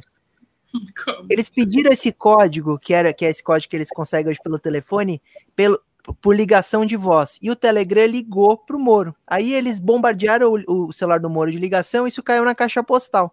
E a voz automática do Telegram cai- gravou o código de, de entrada no Telegram na caixa postal do Sérgio Moro. Aí eles usaram só um VoIP, que é um, um programa para ligação de, de internet, como se fosse um Skype, colocaram o número de origem como se fosse do Moro, ligou na caixa postal dele, eles entregaram o recado e ele invadiu dessa forma, forma mais simples de engenharia social possível do mundo. É assim que ele conseguiu invadir o Telegram do Moro. E, e no meu caso, tinha um, um fator que piorou um pouco a situação, Durso. Sabe qual que é? Qual? Vamos à operação spoofing. O hacker foi preso. Como ele ficou conhecido? O hacker de, de Araraquara. Araraquara, hacker de Araraquara, né? E da onde que eu sou? De Araraquara. Então, muito. Ô, Albuque, muita coincidência, né? Eu, Tá eu disposição. Eu já é, tô achando que tem coisa Tá meio errada. estranho, tá? mas eu, Eu já conheço. tô- eu já- Muita eu coincidência. ficou na dúvida também, porque eu não sei se ele riu porque ele me viu e sabia quem eu era, porque eu conheço. Eu conheço, de fato, de Araraquara. Onde o Rodrigo tava nesse dia? É, é. Rodrigo, um beijo. Meu, meu, meu grande parceiro de jornalismo de Araraquara, Rodrigo Michelucci. E aí eu não sei se ele começou a rir porque ele me reconheceu e não continuou mais, de medo de me expor porque ele me conhecia. Não sei. Tá aí, portanto. Até hoje eu não sei. Vai Verdade saber. tona, hein? Olha. Que, sei que eu fui trollado com isso o resto do ano. Ah, é muito boa essa Eu história. quero Essa eu não sabia, tá vendo? Você não me tinha me contado essa história. Essa história é Ah, boa. tem coisas que a gente, a gente não, não escolhe, a gente homicidia. É. Usa no determinado momento, Isso, né? exatamente. O Praciano lembra disso aí. Essa história é maravilhosa. Muito bom. É maravilhosa. Mas acontece. Então não tem nada que seja invulnerável, nem mesmo cargos, né? É, Na época eu tinha falado que o Bo- Bolsonaro ele não queria usar o celular que a BIM dá, né? É, que, que o pessoal dá que, é- que é criptografado, ele queria um celular normal, porque o Bolsonaro quer jogar um Candy Crush, o Bolsonaro quer, às vezes, jogar um buraco, um bingo, Um Among Us. que é um Among Us. Eu já joguei com o Bolsonaro Among Us. Opa, Eu já joguei com ele. Olha lá, saiu do programa. Atende lá a campainha. É, o- então, o que acontece? É, é, ele se negou. Então, usando equipamentos mais vulneráveis, enfim, é uma série de coisas né, que a gente tem que Tem que levar em consideração. levar em consideração. Diga. Nesse- nesses casos de, de o amiguinho que acaba caindo no golpe do clonado acaba dando dinheiro, né? Ele nunca mais vai ver o dinheiro dele, né? Não existe possibilidade nenhuma de ele conseguir reaver isso. É, é muito, muito, muito difícil, Albuque. Por quê? Por al- algumas situações. Primeiro que o dinheiro é diluído, então cai 4 mil numa conta, ele vai transferir mais 10 contas em 400 reais, até chegar no último que vai sacar.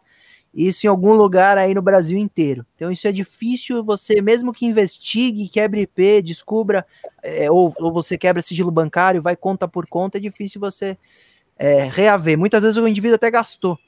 Eu tenho uma história engraçada, já que o Fernando tá contando história, eu vou contar uma história, Fernando, que é. ah, eu não posso citar quem é, mas é um, um indivíduo que você falou há pouco tempo aqui, agora no Por Enquanto Eu Assistia, e ele virou político muito famoso, está num cargo muito importante. E ele eh, tem um grupo no, no, no trabalho dele que, que faz uma doação de Natal. Então ele faz arrecadação de Natal e ele, e ele en- envia para crianças carentes. E esse, é, esse, essa, essa campanha de Natal dele é muito famosa aqui em São Paulo. E ele recebe doações do, do- dos mais, mais variadas celebridades. Um menino de 18 anos, Santa Catarina, percebeu que isso tinha muito potencial. Ele criou um e-mail falso, um e-mail falso, como se fosse esse indivíduo aí, que a gente não vai citar, e começou a pedir doação. Só que ele começou a pedir doação, conseguiu um, um banco de dados dos famosos da Globo, pediu para o Tiaguinho, pediu para o Luciano Huck, pediu para mais um ator aí da Globo, tudo, e eles doaram. Doaram 30 mil um, 20 mil outro. Ele conseguiu, em seis celebridades, 130 mil reais de doação, esse menino aí de 18 anos. E como eu sei que é o menino? Porque nós atuamos, quebramos o IP, achamos a casa dele, busca e apreensão, e aí ele tinha, eu lembrei porque eu falei que o indivíduo gasta, e ele tinha um classe A, ele morava numa casinha bem simples, mas ele comprou uma Mercedes classe A e parou na porta de casa que era dele, a Mercedes do que ele comprou com o dinheiro do golpe, e ele tava passeando de classe A com 18 anos, com o Natal aí do, de doações dos, do- das celebridades, mas foi um, foi um caso histórico, assim, pra gente, porque foi muito engraçado acompanhar a busca e apreensão, que é sempre história legal, viu, Fernando? É sempre divertido acompanhar a busca e apreensão. Ah, Porque, isso é. porque você vai 5 da manhã na porta do cara, então você pega de surpresa, né? Porque a gente acompanha como advogado e é muito, é muito interessante. O cara acorda. que- Não, mas esse carro não tinha nem como, né? A pessoa já pega, já me compra um carro desse, me, Mas me costuma deixa ser assim, na frente de casa. o- os caras que fizeram aquele assalto magnífico do Banco, Banco Central, Central. como, os caras não tinham de cair morto. Aí o cara compra uma Yamaha R1, o outro compra. Gente, mas é muito, né? Então você me desculpa. É, né? Por isso que não existe. Existe crime perfeito, doutor? Eu acredito que não existe crime, crime perfeito, porque isso eu vou plagiar meu pai. Uma vez ele falou num documentário que ele, ele encerra um documentário falando sobre mesmo que a pessoa fique impune, mesmo que isso aconteça, nunca ela terá paz. Então o crime perfeito pode trazer uma impunidade no sentido dela não ser localizada, ela não ser presa, mas ela nunca vai usufruir do, do, do, do objeto do crime, porque ela vai sempre que ouvir uma sirene, ela vai, se, vai acordar e ficar preocupada. Ela nunca mais vai ter paz. E ele tem razão nesse aspecto, porque. Vai dar bandeira, né? Sempre. E não, e, e, a, e a tranquilidade não vai existir. Então, de que vale uma vida com possível luxo trazido por um crime se você não consegue curtir isso? Então, não vale a pena. Então, não existe crime perfeito, não. Existem crimes bem elaborados, mas perfeitos Sim. nunca. Mirabolantes, perfeitos não. Praciano, preste atenção. Crime perfeito, abre aspas, citação de Fernando Martins. Crime perfeito é roubar o coração da mulher amada. Nossa. É isso. Isso oh, é um bom crime. Que amor. Inclusive, Fernando, você viu minha postagem no Instagram dessa não semana? Não você não viu? Não, tá noivo, homem. Ó, oh, o Albuque viu. Não, não, isso, isso, não, isso eu já tinha visto. Na verdade, é uma coisa que a gente vê e, na verdade, não quer ver. Porque significa Aí, que. Ó, tá noivo. Ela disse sim. Aí, ó. Eu ah, vi, que lindo! Eu, eu, acho que eu vi. Para um aquariano se apaixonar, porque é, nessa, nessa, nesta terça-feira da última semana agora, eu fiquei noivo, o Fernando. E você falou de roubar o coração. Eu estou no momento de celebração. Eu interrompi a minha microférias aqui para atendê-los, para estar com ah, vocês. Nossa, olha que moral, hein? Olha aqui, ó, she said yes. Muito bem, muito bem. E olha, ele nunca vai ter problema, vai continuar sempre com essa tez maravilhosa, porque é dermatologista. Exato. Exato. Você acha que você elogiou, falou minha cutis? Eu mantenho a cutis graças aos tratamentos estéticos da, da, da, noiva agora, né? Então é, é, é, é bom. Ó, Já vou pegar o contato. A, a, cunhada tá lá seguindo. Já tô vendo aqui, ó. Família inteira. Família inteira. Não, a irmã dele. A irmã dele, é. tá. A cunhada. Já deixei o meu like. Né? Muito Já bom, deixei parabéns, o meu like, doutor. vou deixar o meu comentário. Não concordo. Obrigado. Obrigado. Mas mas parabéns, mas aceito. Porque um homem como esse, meu Deus, o nosso Tony Stark. ah, não é? Olha, eu tô recebendo seguidores já, pessoal. É isso, é, isso aí. Pessoal, vai bom, lá, pode seguir lá. Luiz Augusto Durso, tudo junto. Mais de 70 mil seguidores. Esse cara é um sucesso. É, é, é um minha, influenciador. É nosso amigo. Vamos pegar esse gancho aí, doutor, para a gente fazer aquele nosso papo sobre cancelamento? Vamos, boa. Então, bora lá. A gente está ouvindo muito falar sobre isso. Dentro dos, dos, dos, assuntos que eu gosto, que eu estudo, de autoconhecimento, a gente tem um, o termo cancelar para um uso específico, né? Então, se a gente for lá puxar do desenvolvimento pessoal, física quântica, todas essas questões energéticas, o termo cancelar ele é utilizado nisso. Só que eu já uso já tem um tempo, né? Já tem uns 3, 4 anos. Só que do ano passado para cá, esse termo ele ficou muito usual nas redes sociais. Então é, Fernandinho acordou com o ovo virado, falou meia dúzia de groselha nos stories, Fernando tá cancelado.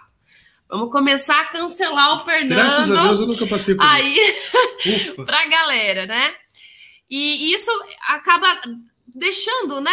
Acho que dando palco para uma série de coisas aí na internet meio, meio desequilibradas e desnorteadas, né? A gente está acompanhando, por mais que galera aqui do chat, eu sei que vocês não gostam que a gente fale de Big Brother, mas é um assunto do momento, a gente acaba trazendo, porque isso é o programa? Tá, é nosso. Porque isso está realmente ultrapassando todos os limites, né? E aí, doutor, falando a respeito assim, né, do que pode e do que não pode. A gente pode criar um palco dentro da internet para a gente cancelar as pessoas a pode. rodo, ou isso traz um, um, um, um, agra, um agravante, né, para quem está cancelando, para o cancelado. Como é que é isso? Ah, boa. Eu gosto muito desse tema, eu tenho refletido bastante. Como você falou, eu, eu nunca fui fã de BBB, não gosto de ver. Acho que alienação pura, a gente sabe, galera. É. Mas eu assisti o último e esse por uma, algumas razões. Primeiro que eu dou aula de marketing digital na FGV também, e não há melhor aula de marketing do que você acompanhar o BBB e as redes sociais daqueles que estão lá dentro. É um marketing digital puro e muito bem feito. Manu Gavassi é uma, uma moça aí que tem que ser estudada em questão de engajamento. Eu estou aqui muito, muito ansioso, porque eu falei isso esses dias para ele, que eu é só assisti o passado por conta da Manu Gavassi. E é, eu só importante. Manu Gavassi, que é filha do meu amigo Zé Luiz. Foi muito é sim. Da 87, eu, não era? Da 87? Eu vi por... 89. 89, 89. Eu vi por outro motivo, mas eu não posso falar.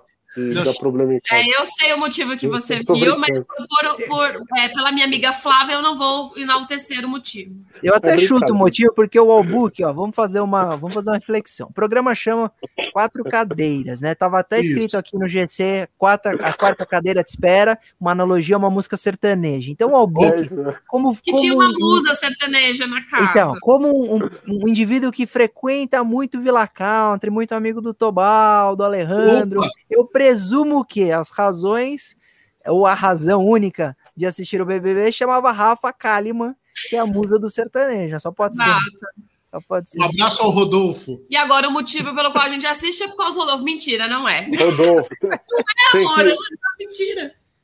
tem que dar um violão pro, pro Rodolfo para esse BBB ficar bom. É, um abraço, Rafa Kalimann, um beijinho. Bom, e aí eu tenho acompanhado este também porque é uma, é uma, uma evolução, né? O, o Big Brother aprendeu muito a engajar um programa de TV com as redes sociais. É muito legal, porque hoje ele é pautado literalmente pela internet. Pela E aí, internet. Quando Exato. você, você acompanha entrevistas de ex-BBBs, eles falavam, poxa, eu falei muita besteira, eu errei muito dentro de, da casa, mas muitas vezes a edição cortava e as pessoas não viam, porque ninguém pagava pay-per-view também. E hoje, qualquer erro, ele viraliza nas redes sociais e se torna palco de debate. Isso está acontecendo muito no Twitter, inclusive.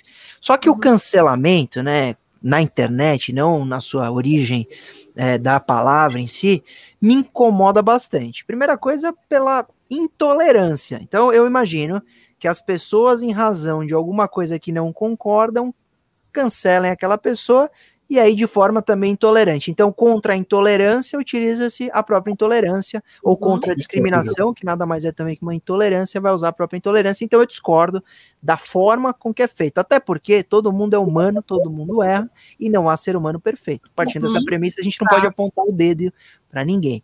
Poderia ser uma forma da gente evoluir.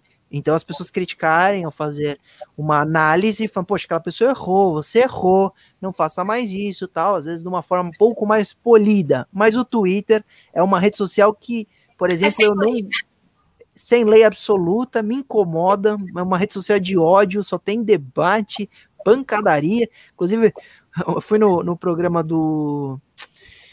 Ai, como ele chama? Aquele que era da Band, tá na, na Rede TV. Marcinha Bastos. Ah, não. Achei que era do. do Não, que, que tá no programa de, de manhã.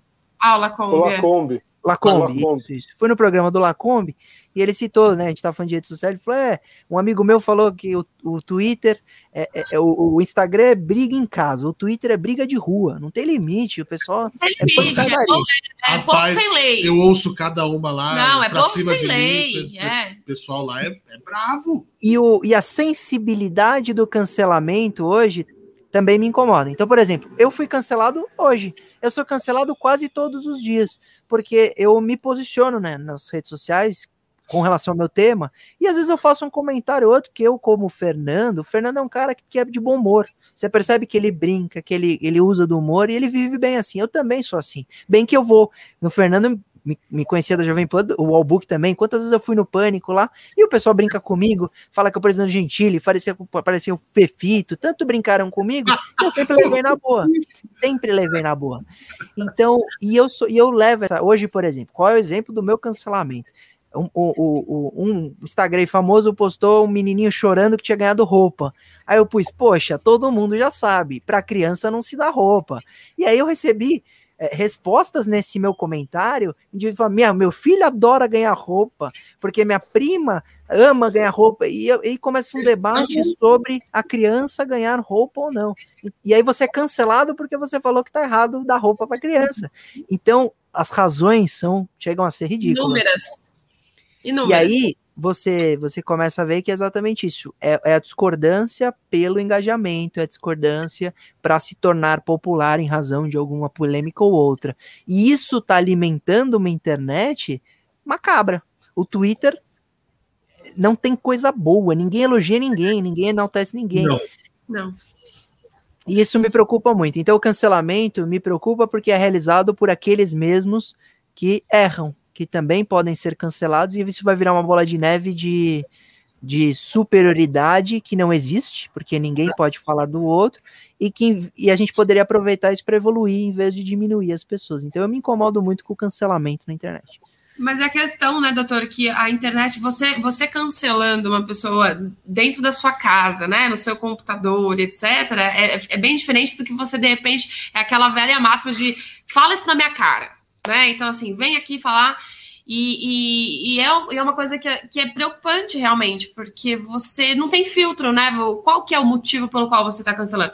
Só porque a sua opinião é diferente da minha, não significa que ela está errada né? É, é, são é, é pontos de vista é parar diferentes. de enxergar que tem que existir um melhor e um pior. E o pior é a Existem diferentes, diferentes.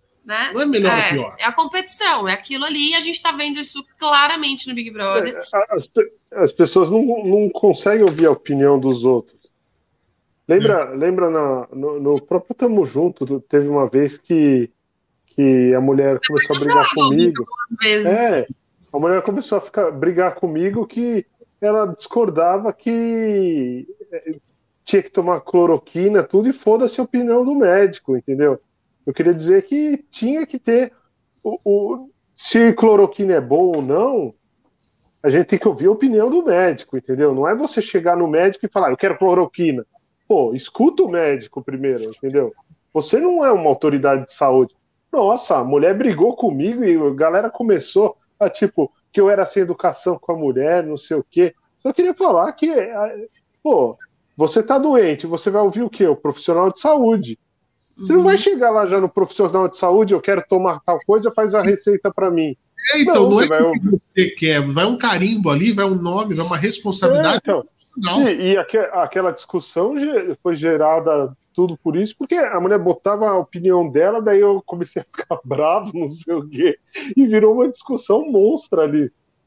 E galera começou a falar que, pô, o Albuque foi sem educação com a senhora, não sei como trata uma pessoa desse jeito, não sei o quê, enfim.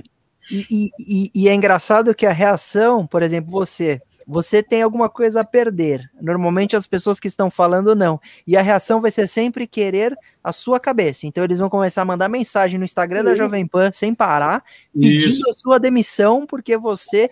E aí isso começa a afetar também as decisões da emissora. Isso é um... ah, aconteceu isso com o Rodrigo Constantino. Ele fez uma frase, a meu ver, infeliz, e ele foi demitido. Agora ele voltou à rádio, mas ele foi demitido. Por quê? É. Pela reação da internet.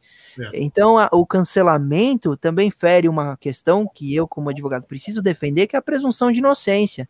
Então, o indivíduo é citado, o indivíduo, é, por algum motivo, é uma suspeita, não teve condenação, não teve nem processo, nem investigação, ele foi cancelado, julgado, condenado na internet. Então, isso tudo. E outra, a nossa juventude nasce achando que isso é o certo, que isso é o normal, que isso é o legal. Isso é muito preocupante. Então eu tenho muita, muita ressalva. Eu diria que o Twitter tinha que repensar a sua plataforma, porque eles, eles aceitarem isso se tornar como está, acharem que isso é engajamento, isso é legal, eu tenho preocupações de que uhum. isso é bacana. Eu tenho muita. Você estava falando até de BBB. É, esse BBB, galera entrou com essa ideia na cabeça já. É, esse, esse, o ano passado o tema foi o machismo, né? Porque houve uma situação logo no começo do programa dos caras que estavam lá de armarem, né? Porque eles queriam desestabilizar o grupo feminino. Então o tema foi esse ano passado. E esse ano, ao que parece, o tema é cancelamento. Tanto é que são várias, estão acontecendo várias coisas, mas por eles mesmo que estão trazendo esse tema à tona mas, cada vez mais. Vezes às vezes não parece que certas coisas são pontuadas já? Porque é muito. É muito parece muito uma coisa amarrando a outra. Então, Albuque, mas algumas coisas que estão acontecendo lá, você fala, pelo menos eu aqui, né? Tô dando a minha.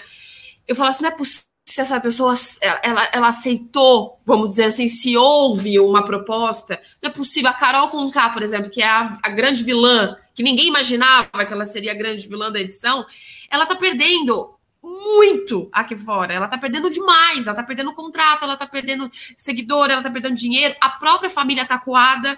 Então, assim, como que uma pessoa dessa aceitaria algo? É, é, é será que paga? Mas eu, eu, eu, tava vendo só, só é, comentário dessa galera de produção, que a gente trabalha com isso, né? E, e falam que ela nos bastidores, ela é assim mesmo. Ela é assim, é, agora está surgindo, né? Os relatos é. de ex-empresários, de ex-produtores. Empresários, a galera, galera de tá produção tá que. Conheço gente que já trabalhou com ela em produção de show, tudo diz que ela é assim é. mesmo. Em é. camarim, em, com, com, empresários, diz que é assim mesmo.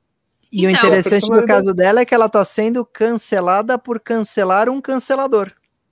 É impressionante é a retroalimentação da cultura do cancelamento. Isso, exatamente. E aí vira uma bola de neve, porque aí o cara que tá cancelando a Carol com K vai ser cancelado por um outro usuário que tá falando que você tá exagerando no cancelamento. E ah. aí o outro também vai ser cancelado, e aí todo mundo. É um looping, dia, né? É um looping. Todo mundo vai ser é cancelado. É. Meu medo é não sair desse. desse, desse é um loop eterno, porque assim, é, tudo bem, o que ela tem, o que ela tem feito já, be, já, já, já beira né, ao, ao, ao exagero, ok? Né? Então, assim, você ser contra a atitude de alguém específico lá dentro é uma coisa. Agora, você fazer, é, humilhar, desestabilizar psicologicamente, colocar, manipular, então, assim, isso já é outra coisa. É. Né? Agora a gente até estava conversando, é, outra pessoa que se revelou muito que a gente não fazia ideia que era, era o Projota. Então, assim, eu, os caras eles estão acabando com a carreira deles, porque eles já entraram lá porque eu sou o dono da razão, por causa da minha militância, por causa da minha luta, por causa e que não e que não a gente não não extingue tudo isso, mas também não pode ser um ponto de tipo assim, só por causa disso eu vou fazer tal. Não pode validar, né? E aí aqui fora tá, eu até até brincando inclusive no Twitter, doutor, que a Carol com K, ela, ela foi a responsável por polarizar o Brasil né? Assim, então não tem. As pessoas elas têm uma mesma opinião, né? Ela, ela, ela uniu, não, ela, uniu, ela uniu a galera. Brancos, negros, bolsonaristas, é. então, assim, esquerdistas. As pessoas elas, elas votam no Lula e elas votam no Bolsonaro, mas elas têm um interesse que é tirar ela do, do, Big Brother. E o né? Albuque tem razão, que parece que é carta marcada. Qualquer, qualquer discussão é, é levada a uma, a uma discussão muito mais profunda e grave, porque quando, por exemplo, um, um dos participantes vira e fala: Olha, você está falando isso porque você é racista, ele está imputando um crime de racismo que é gravíssimo a alguém por causa de uma fala que não necessariamente é. Então a gente devia falar: Eu não quero falar com você porque eu não gosto de você, você é chato. Não, é, falar: Eu tô fazendo você é racista. Briga, né? É, que foi a primeira briga que aconteceu foi justamente por causa Lucas, disso. Isso mesmo. E aí é. você, você, você coloca isso em pauta e tem um cancelamento absurdo por algo que, na verdade, qualquer um não, que assiste percebe que não tem razão de discriminação, uhum. e sim que as pessoas simplesmente não gostam daquela, que é possível acontecer. Uhum. E aí tudo se torna, e aí eu concordo com o Book, tudo se torna é, ou tudo precisa se tornar de algum aquele tema instagramável, né? O tema agora se torna Instagram, não é mais a foto que é bonita e o ambiente que é instagramável, é o tema que eu falo. Não, se eu falar que ela tá fazendo isso porque eu sou inferior, ou porque eu sou reprimido, ou porque ela é opressora, eu vou explodir na internet e vou ter os defensores. E aí isso tá pautando. Então acho que o programa tá perdendo um pouco a mão, a internet também. Então tá tudo meio bem que bem que começou um cancelamento do BBB para falando pro Boninho de alguma forma interferir porque estava acontecendo com o Lucas era um, era é, exagerado e que ele estava e que, e que o programa tinha que interferir. E eles começaram a cancelar o programa. Então ninguém vai ver o programa enquanto não interferir. Então vira isso. Todo mundo cancela, trazendo um poder absurdo para pessoas que de fato não têm o mínimo de sensibilidade para um debate, né? Ou para simplesmente aceitar que. Então é muito complicado. Cancelamento hoje. E é bom que isso aconteça. E bom que a gente debata, bom ouvir as pessoas, porque acho que a gente, uma hora, eu acho que é pendular. A gente está num, num ponto absurdo, num maior no ponto de mais, é, mais exagerado, mais. A gente vai voltar, porque as pessoas vão falar: não, não é possível que isso seja o normal. E, e, e Vivi, e é engraçado porque o que eu passo é, chega a ser ridículo, porque eu sou, às vezes, cancelado por temas que são tão. O cara consegue. O cara consegue. Por exemplo, você fala que o céu é azul, você consegue ser cancelado hoje. É. Porque eles vão falar não, assim, como você está falando de céu, tem gente que é, é, cego e não pode ver o céu. É. E vai ter um cancelamento disso. Eu posso é falar, eu vou falar uma coisa aqui que talvez eu possa ser cancelada, meu primeiro cancelamento, talvez, mas assim, eu, eu não, não gosto da militância, de qualquer tipo de militância desenfreada. Então, assim, não é uma questão, eu acho que a gente, é, é o que, até usando de novo o próprio programa como exemplo, começaram a surgir muitas histórias do passado da Carol, né? Então, assim, que a mãe dela era de um jeito, papapá, passou por, por, por é, preconceito e tal. Só que uma violência, ela não pode justificar outra violência, né? Então, existe uma desconstrução, até, até onde a gente sabe, uma pessoa empoderada, uma pessoa que tra trazia, né, uma fala de um lugar de fala mesmo, só que a militância por qualquer coisa, como foi o caso do Lucas, que é, quando foi rejeitado por uma garota, a acusou de, de ser racista. Então, assim, é muito complicado, assim como outras milhares de histórias de qualquer outra pessoa, né? Então, eu acho que a gente pode sim dar o nosso recado, a gente pode sim falar da nossa luta, falar de todas as coisas, sem você usar de violência verbal, psicológica, física né? Ou impor a sua opinião a qualquer custo. Então pode ter milhares de pessoas aqui, né? As pessoas que vão ver esse vídeo ainda, que estão vendo, que não vão concordar comigo. Mas quando eu imponho algo, né? E aí, puxando um pouquinho também para o lado mais místico da coisa, o aquariano não gosta disso. Você não impõe nada, você não tem que, tem que nada, né? Vamos olhar todas as vertentes. Eu acho que, que, que é por aí. E uma reação desproporcional, né? O que eu acho que falta muito é a proporcionalidade. Então, por exemplo, você citou esse caso. Esse caso só para a gente é, matar esse assunto. A menina vira e fala: Ah, e se eu quiser pegar você? Ele fala: Ah, mas você mexeu comigo tal, e depois você não queria, você estava brincando. Ela pode ter errado e ela pode ter, de fato, mexido com ele. Ele achou que ela gostaria de ficar com ele e depois brincou com o coração, com os sentimentos dele. Se ela errou, o, o, que, o que seria o justo? Ele fala, ó, eu não gostei da brincadeira, ela falou desculpa, acabou, uhum. morreu uhum. o assunto. O problema é que isso é muito desproporcional, a ponto dele falar, é a pior dor que eu senti na vida, nunca ninguém me tratou ela, assim. Ele comparou ela a Stalin, né? Tipo, tipo, oi. É a mesma coisa do, do, do, Fernando fazer uma brincadeira comigo aqui e eu, e eu maximizar isso e falar pra internet, pessoal, agora vamos acabar com a carreira do Fernando porque é inadmissível ele errar numa brincadeira e não tá certo isso tudo tem que ser proporcional. Claro que se o cara falar uma coisa gravíssima ou ele for racista no programa, justifica uma reação proporcional. O cara foi e racista. lembrando que toda vez que alguém se sentir ofendido, a justiça está aí para isso. Claro. É. claro. O tribunal não é a internet, é. né, Durso?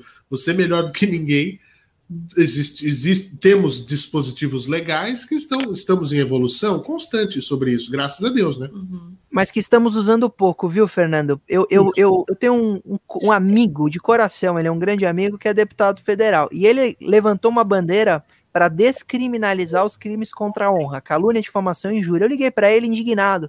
Falei: o que, que você está fazendo?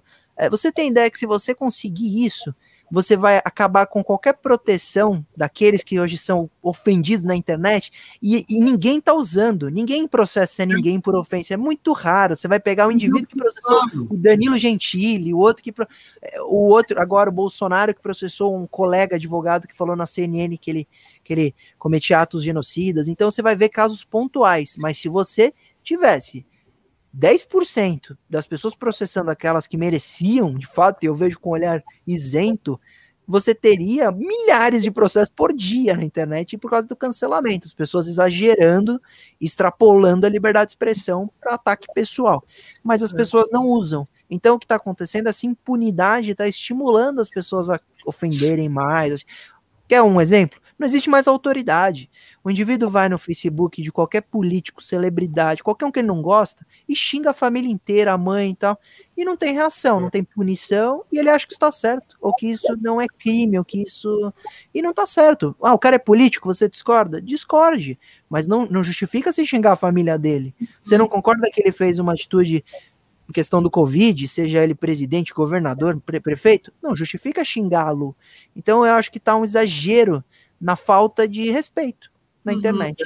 É, é, perdeu o, o, limite, perdeu qualquer coisa nesse sentido, né? Isso é muito ruim, isso é muito danoso. É, é os, as causas, né, as consequências disso depois é, são complicadas, né? Então, não é que não existam também é, aquelas pessoas que realmente falam besteira sem filtro e, e acabam né, denegrindo imagens, etc., que também não merecem Mas aí eu acho que cabe à justiça resolver, né? A gente ainda não tem esse know-how para a gente, né? Quem somos nós no Não alto da nossa, Não cabe. né? Exatamente. Então Não não, não tem o que fazer. Nem as redes sociais, né? Porque a gente entra em outro debate, mas eu não vou entrar no assunto, mas o debate de direito digital, que é até que ponto o Facebook pode apagar perfil, remover publicação, o que é ofensivo, o próprio Thiago Live. Mais, né, do, do Terça Livre agora. É, aí e a- o Twitter fez na época da- das eleições americanas É, um com o Donald Trump. Trump. Não, É. o- removeu a conta do Trump com 80 milhões de seguidores. É. Até agora, né? Quando teve o ataque, né? Na, o, agora, esse ano, não foi? Quando teve lá do Capitólio, é, é? foi tudo disso, é. É. Não, mas Então, na isso época também. da inauguração também, porque ele Ah, é estava começando a falar que era fraude, É fraude, verdade. fraude.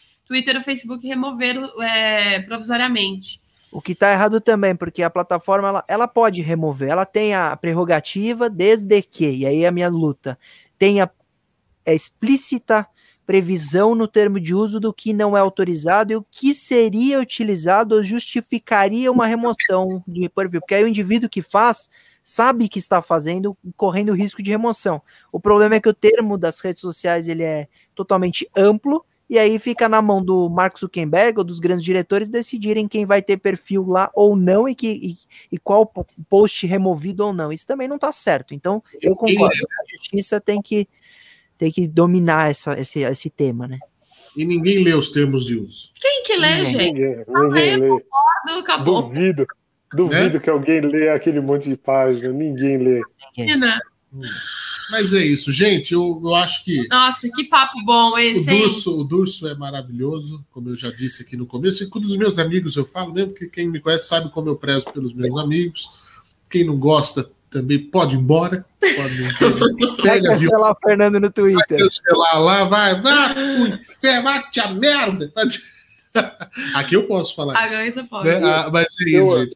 Se tem É, uma o- rede social que eu odeio, é o Twitter. Eu não tenho essa também não O droga. Twitter é venenoso, é venenoso demais. É uma É. coisa péssima. Mas porque- você- a e gente porque tem fica pra, que- se inteirar. E É. tem essa questão porque as pessoas elas acham que pode se esconder. O Twitter eu acho que é a rede que mais permite que as pessoas se escondam com nickname, com essas coisas. O Facebook você tem que pôr um monte de dados, tem que pôr, né, na- na- no- você tem as redes que você demanda um perfil. O Twitter você não precisa ter um perfil montado. É só um, um, um- um Um grande. e-mail, É só um uma- grande mictório de Um palavras. e-mail, uma foto, acabou. Isso, né? Então, sabe qual é o problema também, Fernando?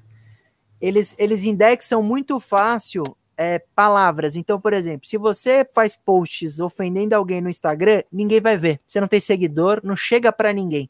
Isso. Como o Twitter faz aquela indexação de palavras-chave que estão em alta ou hashtags que as pessoas conseguem ver, Trending. Todo mundo se torna um pouco relevante. Então eles alcançam alguém. Então as pessoas se sentem motivadas a entrarem em polêmicas para ter lá, relevância. Isso é ruim também. O Twitter ter as hashtags e as palavras é ruim. É o ego, move, move o ego. Bom, é, gente, bom senso, respeito e justiça. Essa É trinca é fundamental. Para de falar porcaria na internet. Se você se sente ofendido, vai procurar os caminhos da justiça. Isso vale para relações comerciais. Eu falo isso muito porque eu tinha um programa na Jovem Pan, lá o Ligado da Cidade, que falava do direito do consumidor. A pessoa comprou um negócio, "É, esse celular que eu comprei aqui não funcionou, isso aqui aí vai no Twitter, ah, porcaria, eu nunca mais. Pega, é outro site, entra no do Procon, meu amigo. Vai lá reclamar, eles são obrigados. Uhum. Né? Entra, faz pela via certa, não fica sendo um ventilador de baboseira. Né? Uma, uma, uma ventilador ainda fosse bom, uma turbina de baboseira, uma turbina Rolls Royce de Boeing, uma turbina GE de hidrelétrica, né? de, de baboseiras. Faça valer o direito, né? faça uso da justiça para você conseguir pleitear aquilo que você considera que é Que é certo. Agora, se você cons- considera, mas se aí. Aí você tem que estar certo daquilo, porque se não for também tem que arcar com as Tem consequências. É, E exatamente. assim, isso chama muito simplesmente, em resumo, vida. É, responsabilidade. Democracia. É a responsabilidade. democracia. É aquela velha história, a gente é, é, se isenta das nossas responsabilidades, né? A gente quer culpar alguém. A gente fica ali naquela tentativa de culpar, Exato. de buscar culpados A o tempo culpa é todo. minha, eu ponho em quem eu quero. É, exatamente. E o Então é assim Twitter que- acho que é uma plataforma de você é, machucar as pessoas em razão das suas, das, das, suas, das suas tristezas. Eu acho que o cara, quando tá chateado, ele fala: vou no Twitter e vou criticar alguém para eu ficar melhor. Isso. Eu, é. eu, vejo muito isso. A pessoa tá triste com alguma coisa, ela vai no Twitter e quer brigar, porque ela vai se, ela vai melhorar. O papo do futebol, o papo de política hoje se tornou o grande Twitter, e aí qualquer tema se torna, olha, qualquer, o Twitter é uma ferramenta que conseguiu polarizar tudo. Futebol, política, BBB, tudo, tudo, qualquer coisa, qualquer coisa, vacina, tudo é polarizado no Twitter. Isso é, é. impressionante é. como é ruim. Porque você, você não deixa um palco de debate democrático, você não tem as ideias com respeito. Na faculdade de direito, a gente aprende a ouvir o promotor falando que seu cliente é culpado, deve ser condenado, e você nunca vai xingar o promotor por isso. Entendeu? Você vai depois que o promotor terminar de falar, você vai falar: Doutor, eu discordo. Data vênia, a gente aprende a. Data vênia, é uma palavra. Super, inclusive é o nome do programa do meu pai na Rede TV, data vênia, que é, que é a palavra que justifica que, é, com licença, vou discordar de você. Então, quando a gente discorda de uma decisão do desembargador, a gente põe com as devidas vênias, data vênia, discordamos da decisão. A gente aprende a discordar com a educação. E é entender. Porque, entender. Que é um exemplo, o promotor ele tá ali para destruir você. Uhum. Tá, Exatamente.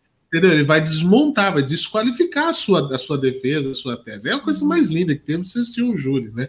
Uma coisa é assim. É, é, é, são dois trabalhos que também tem o, o teatro, né, no, no, sentido da, de interpretar os fatos, os acontecimentos, porque assim como o direito e o jornalismo, que aí eu acho que é o grande ponto de confluência dessas duas áreas, é trabalhar com fatos. Uhum. Ponto. A gente não trabalha com narrativas, com teoria, com narrativas é, é, é fix, é, é, ficcionais. Nós trabalhamos com fatos, acontecimentos. Dali que entra o nosso trabalho, seja para noticiar, seja para defender ou acusar, né? Ou melhor, seja para noticiar, seja para praticar a justiça, né? É, e praticar a justiça não significa todo mundo é inocente, não. É quem é, é, é, culpado tem que pagar, quem é inocente tem que ter a sua, a sua o, a, a, a, o, aquilo que ele foi vilipendiado uhum. reparado. Né? Então é assim que funciona. E, e, você não vê o advogado. Imagina, sai o advogado depois da.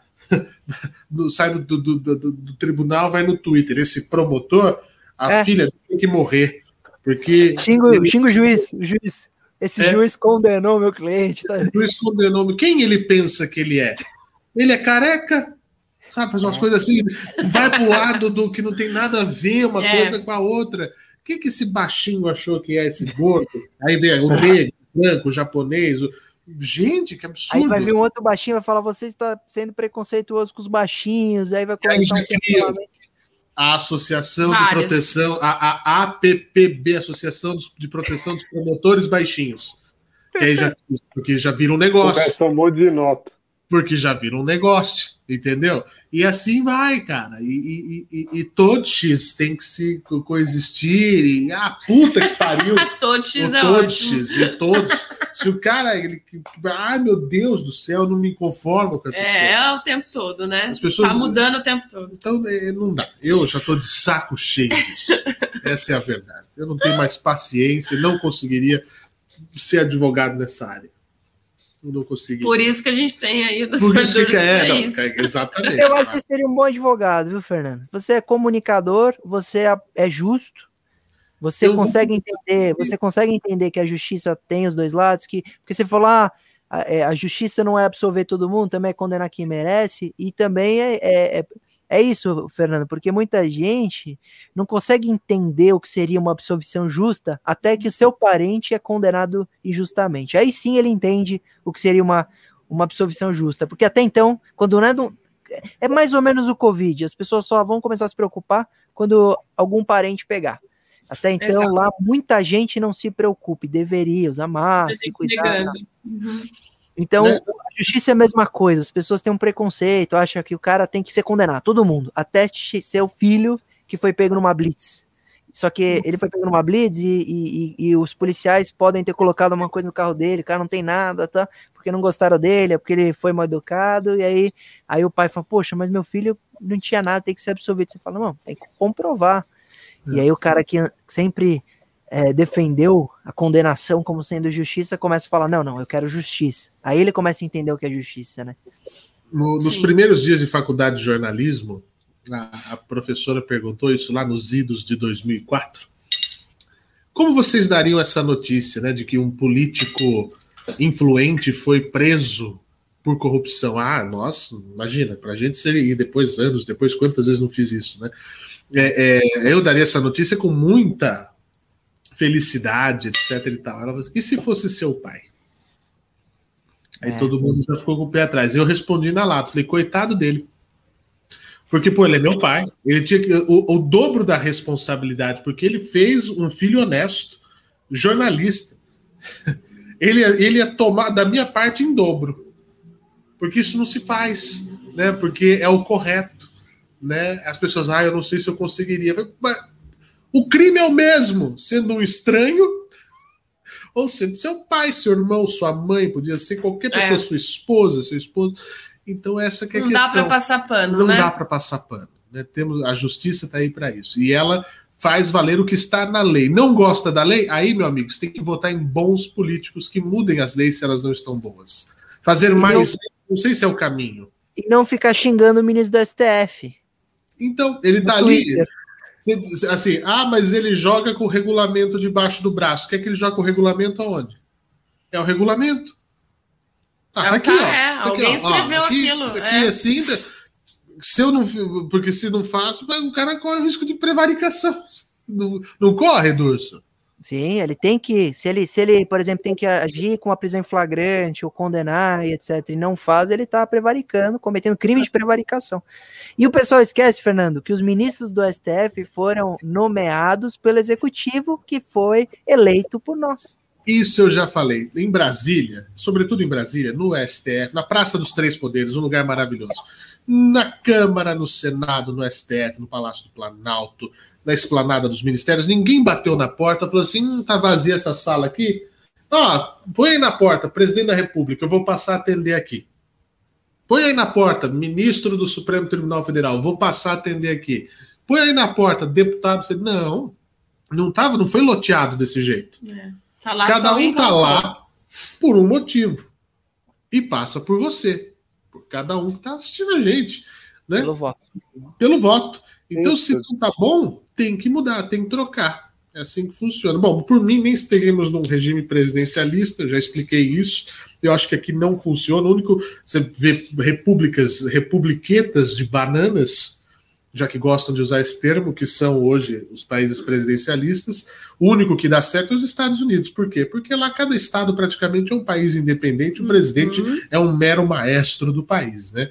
Agora aqui não dá, cara. Aqui tem que ter outro não formato. Né? Quem manda é o Tinha que mudar. Aqui é tudo um lixo. Tudo errado isso aqui. Aqui é triste. Tem que eleger o Gustavo Lima presidente, né, o Albuque?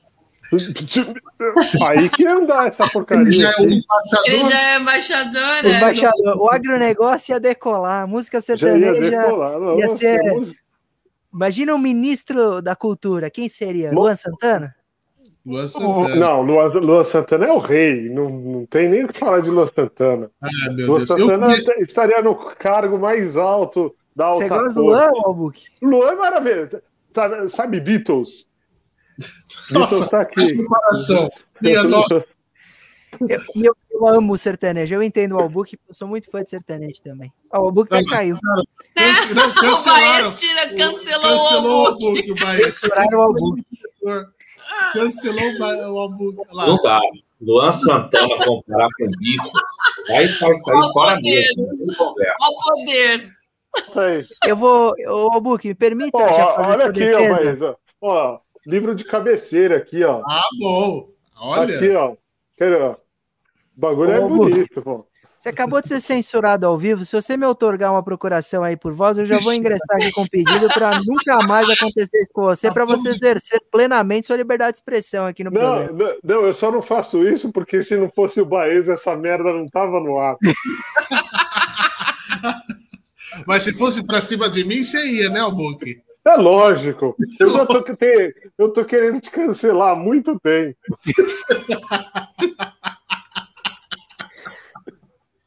Não, só, só falar uma coisa da, da, força da música sertaneja. Marília Mendonça bateu números recorde de views mundial. de Kate, recorde mundial de Katy Perry ainda. É. É, Ela foi, a, ela- foi a- ela- a cantora mais vista em visualização simultânea em live na quarentena, é verdade. isso, a, a da live e agora ela Muita bateu. em- gente sofrendo por amor, não é não? E, a- e agora ela bateu o número de views total de. é, foi a cantora mais acessada do, do mundo. Foi aquele momento que ela, foi, foi aquele momento que ela separou do Murilo Huff lá, e aí ela fez um monte de música de sofrência, aí, né, todo mundo. Aí depois voltou. É, é, essa tá puxando dinheiro com o rodo, não? E essa é uma usuária do Twitter, assim, Ela é. engajadíssima. E o Gustavo Lima, falando de Gustavo Lima, hoje ele postou, ele bateu 100 milhões de seguidores em todas as plataformas dele. Daí ele coloca lá é, Instagram, Facebook, se somar todas, É muita gente, né? é Não, muita gente, 100 é milhões. muita gente, gente. É um país, praticamente. É, é uma coisa. É impressionante. Sertanejo, ser- sertanejo move o mundo. E olha, o sertanejo, todos eles tiveram uma atuação tão bonita de questão de doação em live no Covid, ajudaram pra caramba, fizeram horas de live sem ganhar nada. Então, eu admiro a música sertaneja, eu gosto muito, muito. Eu, Eu sou entendo. para falar. É, eu, eu também gosto. Eu sou caipira do interior, já tentei. Eu Cadê o Não pode comparar comigo. Ah, ok, ok. Ok. Olha o cancelamento. Deixa ele comparar, mas. Doutor, muito prazer, viu? Prazer, vai. Ô, ô, Baez, você gosta do filme Yesterday?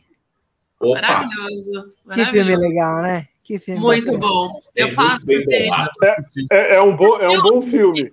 É um, É. bom, é um bom filme, mas não chega aos Maravilhoso. pés dos dois está- filhos de Francisco. já que estamos falando.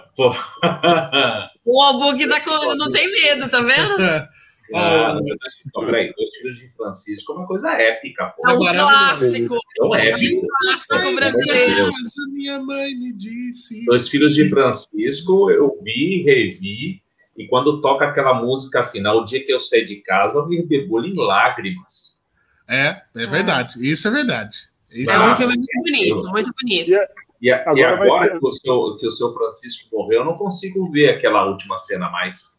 É. É verdade. É um filme É maravilhoso. bem bonito mesmo. Mas Yesterday também é uma boa pedida. Ah, Maravilhoso. é a história legal. é muito legal. Há quem goste do filme do Lula. E agora, ah, pô, você estragou o papo. Agora vai ter, agora vai ter a, a série no Netflix, é o Amor, né? É no- Hum, Zé de Camargo. Né? Zé de Camargo com a Vanessa. Vai ser legal isso aí, hein? Você Não, falou não. de, você falou de júri, Fernando, tá na iminência de lançar um documentário aí do júri da, da, da Yoki, né, da Matsunaga, que nós gravamos pro Netflix. Vai ser muito legal também. Eu tava lá. Eu tava lá no. no, no, no, no, Eu lembro de você cobrir. Eu lembro de você ter coberto. Sim, sim. Então, sim. eles gravaram. É o quê? pra A da Netflix. pipoca lá? É, o do, é, o do, do, do, do, Matsunaga, do Ah, Marcos, Marcos Matsunaga, seu xará. Eu lembro de você. É verdade, gente, é verdade, é E vai verdade. lançar um documentário muito, acho que em oito capítulos, do Ah. júri, do caso. Vai ser muito Olha legal. só. Putz, eu não sabia, tô ansioso, hein? Muito Vai bom. ser legal. Quando que é a estreia, a previsão? Não, não, eles são muito rigorosos com sigilo, eles não passam nem pra gente. Eles foram no escritório, ficaram uma semana gravando. Vai ficar, vai ficar muito legal, mas ele, a gente não tem informação nenhuma, só que vai lançar esse ano, mas não sei nem um mês. Muito legal. Vocês querem um bastidor? Vou contar um bastidor, porque foi, acho que foi a minha primeira cobertura do- no Fórum da Barra Funda, como é, eu que me especializei em segurança pública, repórter policial, fui destacado para cobrir o julgamento. Falei, meu Deus, eu não. Nossa, né? E o, a sessão, né? Ali o, o- o- é meio que. Não, não sei se é, é subterrâneo quase ali, né? a- É. Aquela. Ela tá. E o que acontece? Em primeiro lugar, dentro da sessão você não pode usar celular. E a gente precisava ficar atualizando a redação, entrando no ar, rádio.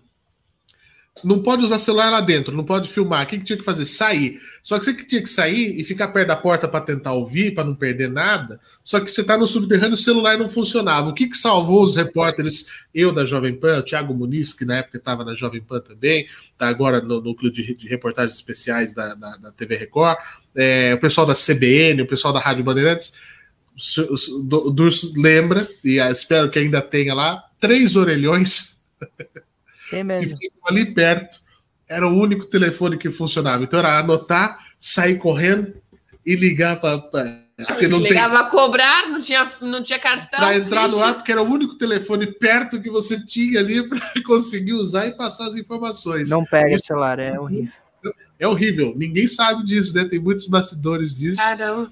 Então você ficava pendurado no, no, no, orelhão, e aí, aí, outro na porta, porque não, ficava, não podia ficar entrando e saindo também o tempo todo, você atrapalha todo o andamento, apesar de ser uma sala grande, né? Uhum.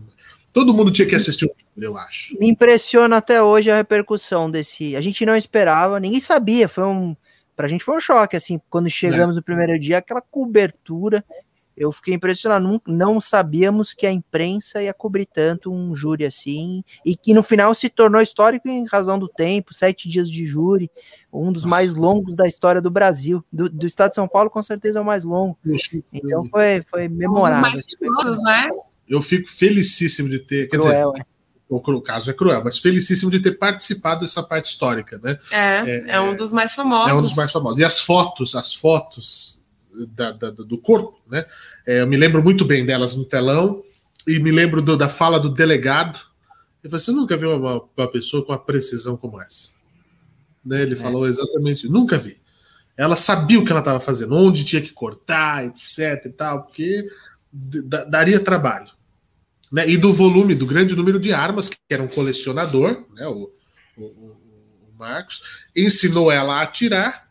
Deu a arma ele deu, deu de a... presente. É, essa aqui é para você. É. Ele deu de... É. A arma que ele tomou o tiro foi um presente dele. Exato. Dele. Você imagina isso? É uma história cheia de, de meandros, cheia de nuances, né? Tem, uma, tem um bastidor, oh, Fernando, deixa eu contar um é. minuto. Oh, claro. Após matá-lo, esquartejá-lo, colocar os pedaços na mala, descer, colocar no carro, ela tá indo rumo à cidade dela no Paraná ela é parada numa blitz. Um policial parou ela na estrada com o corpo no porta-malas. Porque ela estava sem o. Aí ela, aí ela está sem o documento do carro, então ele deveria ter apreendido o veículo. Só que aí ela convence, ninguém sabe como, ninguém sabe por quê, mas ele fala assim: então você volta e vai buscar, não, porque ela ia continuar é, a viagem para o Paraná. Ela volta para São Paulo e a razão do corpo estar numa estrada em Cotia foi porque na volta ela entrou numa estrada que ela deve ter visto no caminho e jogou, porque ela estava indo, ela, ela é de uma cidadezinha do Paraná. E ela estava indo para a cidade dela com o corpo no porta-malas, mas ela foi parada e estava sem o documento do carro. Era para o carro ter sido apreendido com o corpo no porta-malas. Olha só. Você imagina? Caramba. O caso é, tem muita, muito, muito detalhe nós e é legal que legal no sentido de história, né, que a família vem no escritório a primeira vez para a primeira reunião, achando que ele tinha sido sequestrado. O corpo ele, ele, não tinha sido encontrado, então a gente acompanhou desde o reconhecimento do corpo, o irmão foi no, no ML, uh, depois a suspeita, a confissão dela, reconstituição do caso, exumação tive, teve que exumar o corpo porque tinha um debate sobre uma perfuração na base do crânio, se a bala teria perfurado ela teria morrido é, pelo tiro e não por asfixia, como de fato morreu. Exumar o corpo, analisar o crânio, aí demorou acho que quatro ou cinco anos até o júri, e aí sim o júri aconteceu. Mas é um caso histórico. Para a gente, assim, é um dos casos mais é, interessantes que a gente trabalhou no escritório com o júri. Assim, muito legal. É uma das famosas do, de Tremembé, né? É. É. Tremembé é um lugar estrelado, né? Por estrelado, assim dizer. é. Energia Eu espero que minha, minha noiva nunca frequente. É, por favor. Mas a questão é, é, poxa, tem casos emblemáticos. Um dia a gente pode falar de casos emblemáticos, né? Podemos. Do, do a gente podia fazer um bate-papo com a família Durso. Muito bom. Um especial. Meu pai tem bons casos. Meu pai, na história dele, tem caso do, do, do, pastor que chutou a santa. Isso, isso ah, é? Nossa. Lembro, poxa. Eu, como católico, eu era eu criança. Lembro. Senti ofendidíssimo. Estudava no colégio das freiras, as freiras ofendidíssimas com isso. Sérgio Teve... Esse mesmo. Exatamente. E meu pai, meu pai advogou em defesa e explicou que ele falou: eu sou cristão, sou católico. Isso eu, claro que eu não, não gosto, mas eu como técnico tem que ver se isso é crime.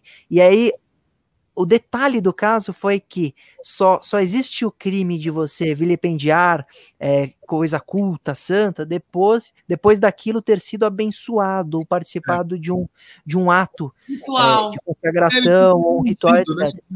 E o que ele fez? Ele comprou essa santa na, na 25, na Santa Efigênia, ela levou e não passou por nenhum culto, por nada, então não tinha sido abençoado, então não era objeto protegido por lei. Então não há como ele responder por vilipêndio lá, Olha, objeto. Mas isso é, por exemplo, se você acabar de pegar a hóstia que acabou de sair do forno e comer ela, você pode comer igual pipoca assistindo um filme. Ou ela dá para cachorro, dá para cachorro, por exemplo. Ela não foi consagrada. Isso. Então, Caramba, olha então, só. É, é, eu, como um bom católico, eu sei disso. Muito bom. mas Pode é, mas. Tá eu tô falando, vai ser meu é. futuro colega. Eu consigo estágio. ele já tem. O você já tem. É, eu consigo um estágio no escritório? Claro, tá contratado. Eu quero, eu quero um estágio. que aí, aí eu me animo. Eu mas, me animo. mas não remunerado, né? A gente gosta de pessoa que trabalha por amor. É. Aí ele vai te cancelar, doutor. É, cancelar. Então, o famoso advogado está abusando dos meus serviços. Eu, eu acho que na nossa época, estagiário era pagava para trabalhar em qualquer lugar. Sim. Hoje em dia, estagiário, ele, ele ganha uma bolsa, ganha tudo, e ainda reclama pra cacete. Briga, tá ele briga. Trabalho de... Ele quer usar a impressora para imprimir o trabalho da faculdade sem tomar bronca. Ele fala: Não, vou usar a impressora aqui porque é meu direito. Ele ainda vai brigar. É estagiário é empoderado. Na primeira Hoje... produtora que eu trabalhei, às sextas-feiras, eu tinha que lavar os banheiros. Eu era estagiário de, de, de, de edição de televisão. Minha mãe ficou puta o dia que ela descobriu. Você não vai mais trabalhar nesse lugar. É, mas é abuso também, né, gente? Ah, mas tudo não bem. é, não é bem, ó. Tá certo, faz parte. Gente, eu quero agradecer muito. Eu também, nunca tinha conversado com o Dr. Durso. Durso. É um, é um baita amigo, é um cara jóia. E espero que a gente possa se encontrar logo com essa, essa porcaria dessa pandemia. E, e me chama para escrever o livro das memórias da advocacia Durso, da família Durso. Legal, gostei. Boa ideia. Fechado. Você vai escrever, porque você já vai ser nosso, nosso colaborador, então você já vai Isso. estar lá dentro. Pro bono, mas colaborador. Pro bono, mas, mas, mas, mas aguenta a marra, imagina só. É, eu tô ali. Eu, eu, ninguém, ninguém, eu ia ficar insuportável. Mas eu já não. mas muito obrigado, viu, Durso, é, é, por, por fazer esse bate-papo. Eu acho que é tão legal a gente poder falar de temas pesados de maneira leve, Sim. né? Falar de coisas que são importantes, né, Albu, hum. Vivi. É, é, e sem o juridiquês, etc. Não, é. Né? Essa informação Mas... que é importante para o público, né? Entender. Mas isso é fabuloso. E, doutor, aqui está aberto, viu? Venha ocupar a quarta cadeira quando quiser. E esse Big Brother vai trazer mais coisas para a gente oh. debater, então está convidado a vir também falar. Obrigadão, obrigadão, Fernando, Vivi, o Albuque. Foi uma alegria. Esse bate-papo é muito gostoso, descontraído. Vocês são, são feras. Eu rogo aqui muito sucesso para vocês aqui nesse programa. Eu sei que é, começar um programa, empreender, iniciar sempre é uma luta. Então, eu, como professor de Direito Digital e Marketing Digital, eu sei que sabe qual é a, a fórmula mágica? É continuar. Nunca pare, não desista, continue em programa, cada programa é uma novidade, é um tema, amanhã um viraliza, o outro viraliza, e vocês vão explodir, eu tenho certeza, porque talento vocês têm, é, é, o profissionalismo aqui do Baez, o Albuque é uma figura, cara, eu, eu, eu queria, sabe qual é a maior, maior tristeza, Fernando? Eu vou fazer uma confissão nesse programa. Minha maior tristeza é nunca ter sido é, é, entrevistado pelo Albuque numa balada que eles cobriam. A minha, também, a minha também, a gente já se encontrou. Mais uma vez. Te ah, mas aí te boicotaram. Eu, é, eu, trombei o, eu trombei o Fernando na balada do, do, de Barretos, né? Oi. Felipe Araújo. E a Vivi, eu, eu, eu já estava completamente, eu não posso falar nesse, horário, eu posso, completamente embriagado para fazer, fazer a balada do Gustavo Mio. É mentira, Mas Flávia. Ele é não me entrevistou também, não. Não me entrevistou, na verdade, né? Você já estava completamente embriagado e já tinha desligado todas as já câmeras. Já tinha desligado todas as câmeras. Então, mas foi. Mas, ó, calma que quem, quem sabe, depois da pandemia, hein? É, Vai voltar o Albuque? Volta ou não? Não, acho que não. Acho que não. não Vou fazer outra coisa. Jeito, Ué, eu acho, assim, eu, eu consumo muito TV e internet. Eu acho que vocês deveriam voltar. Era um dos melhores programas de verdade que eu assisti à época. Porque vocês estavam retomando um humor com uma edição espetacular. Vocês têm que voltar. Mas, eu vou falar com mas não, não, não tinha suporte nenhum. Quem Mas fazia aquilo lá precisam, era o talento é gogó. É o gogó. Não, mas é, O- quem fazia aquilo. a família Durso põe a gente na rede TV. É, tem que falar. Fala com o chefe. Eu, eu não, não tenho esse, esses caminhos das lá. pedras, mas meu pai, vocês podem conversar lá que Ah, é, vou ligar pro Marcelo de Carvalho, falar com o Amilcar e falar com o pessoal todo. Amilcar tá lá ainda? Tá? Tá, tá, tá. Ah, é. A Milker, com a Dani Albuquerque. Com a Luciana Gimenez, não, que é- já separou. Luciana Gimenez está lá porque sabe como é que é, né? É melhor manter ali, é mais barato manter ali do que manter longe. Eu falo que eu ainda não tô lá, posso falar. É. Aí eu vou resgatar o vídeo de hoje É, e botar no Mas Twitter. assim, não esquece que essa coisa aqui fica gravada, meu amigo. É, o Fernando já tá vetado, já tá vetado. Ai, meu Deus, é tudo piada. Já fala, já, já pede desculpa. Desculpa, o mas se for pra TV, O- não esquece o dia nós que- no bastidor, não, viu? Estamos por aqui, hein? Não, o dia que for pra Rede TV, a gente corta esse pedacinho lá no editor do YouTube. Boa. Tá Isso. certo. Mas, É. o, o, o Albuque, a Rede TV, a Rede TV não, esque, não esqueça que é o berço desse tipo de conteúdo, hein? Sim, Lá que com explodiu. certeza. Seria voltar aos origens de um programa parecido. É muito bom. Eu sou muito fã, muito fã do Albuque com aquele programa, cara. Eu sou muito fã. Eu assistia todos. Eu falava Não, pro Delari, eu falava, é muito bom. Eu queria conhecer o Albuque, o Albuque lá com o negocinho de vaquinha, o chapeuzinho de vaquinha dele. Eu, falava, eu queria conhecer o Albuque, cara. O book desconstruído ali. É, É. exatamente. Exatamente. Muito bom. Doutor, Obrigado, obrigada, boa noite. Essa fera, meu filho do Luiz Flávio, irmão da Adriana, bicho. É. Eu tô sem emprego também. Me leva pra Rede TV, bicho. Ô, E aí, louco. meu. domingo vai abrir uma vaga, hein, ô, Fernando? Então, gordo por gordo, põe eu. e faço, ó, por menos da metade. Custo-benefício muito bom. É, Alô, Rede Globo, me chama. muito obrigadão, bom. viu? Essa fera aí, bicho. Obrigado. Obrigada, doutor. Valeu, pessoal. Até a próxima. Valeu, Um abraço. Tchau, tchau. valeu, um abraço. Valeu. Olha só, que coisa jóia, hein, Albuque? Papo bom, hein? Papo bom, gente. Papo muito bom. Eu tenho aqui uma notícia que eu quero. A gente vai ter as notícias, né? Que já está nos nossos WhatsApps aí, para a gente abrir os, os- os sites, o Baez mandou. Mas eu que eu chamo a atenção para uma notícia. Idosa de 107 anos foi vacinada contra o Covid-19 no Espírito Santo. E você fala assim: ah, mas isso aí. Ok, tem muita gente velhinha que tá. O, o Orlando Drummond, né? Que, que é o, que é o Sou Peru, que faz o Scooby-Doo, Popeye, né? Ele, ele tem 102 anos, foi vacinado, a Laura Cardoso foi vacinada perto dos 100, né? A Fernanda Montenegro. Mas eu queria dizer da fertilidade da família da Dona Maria Benedita Carvalho Pereira, de 107 anos. Isso foi lá em Vitória, no Espírito Santo. A Dona Maria Benedita, 107 anos, vacinada contra o Covid, vai viver mais uns 115. Ela construiu uma família, preste atenção. Eu queria que vocês imaginassem a reunião de Natal dessa família. 13 filhos, 39 Puta. netos, 80 Puta. bisnetos, 65 trinetos e acredite, mais oito tataranetos. Moram em Apiacá, no estado do Espírito Caramba. Santo, ou seja, metade da família é a cidade, né? A família é metade da cidade. Porque, ó, vamos somar isso aqui: são 65 trinetos, os oito tataranetos, os 80 bisnetos, os 39 netos, mais os 13 filhos, mais ela. Dá 206 pessoas.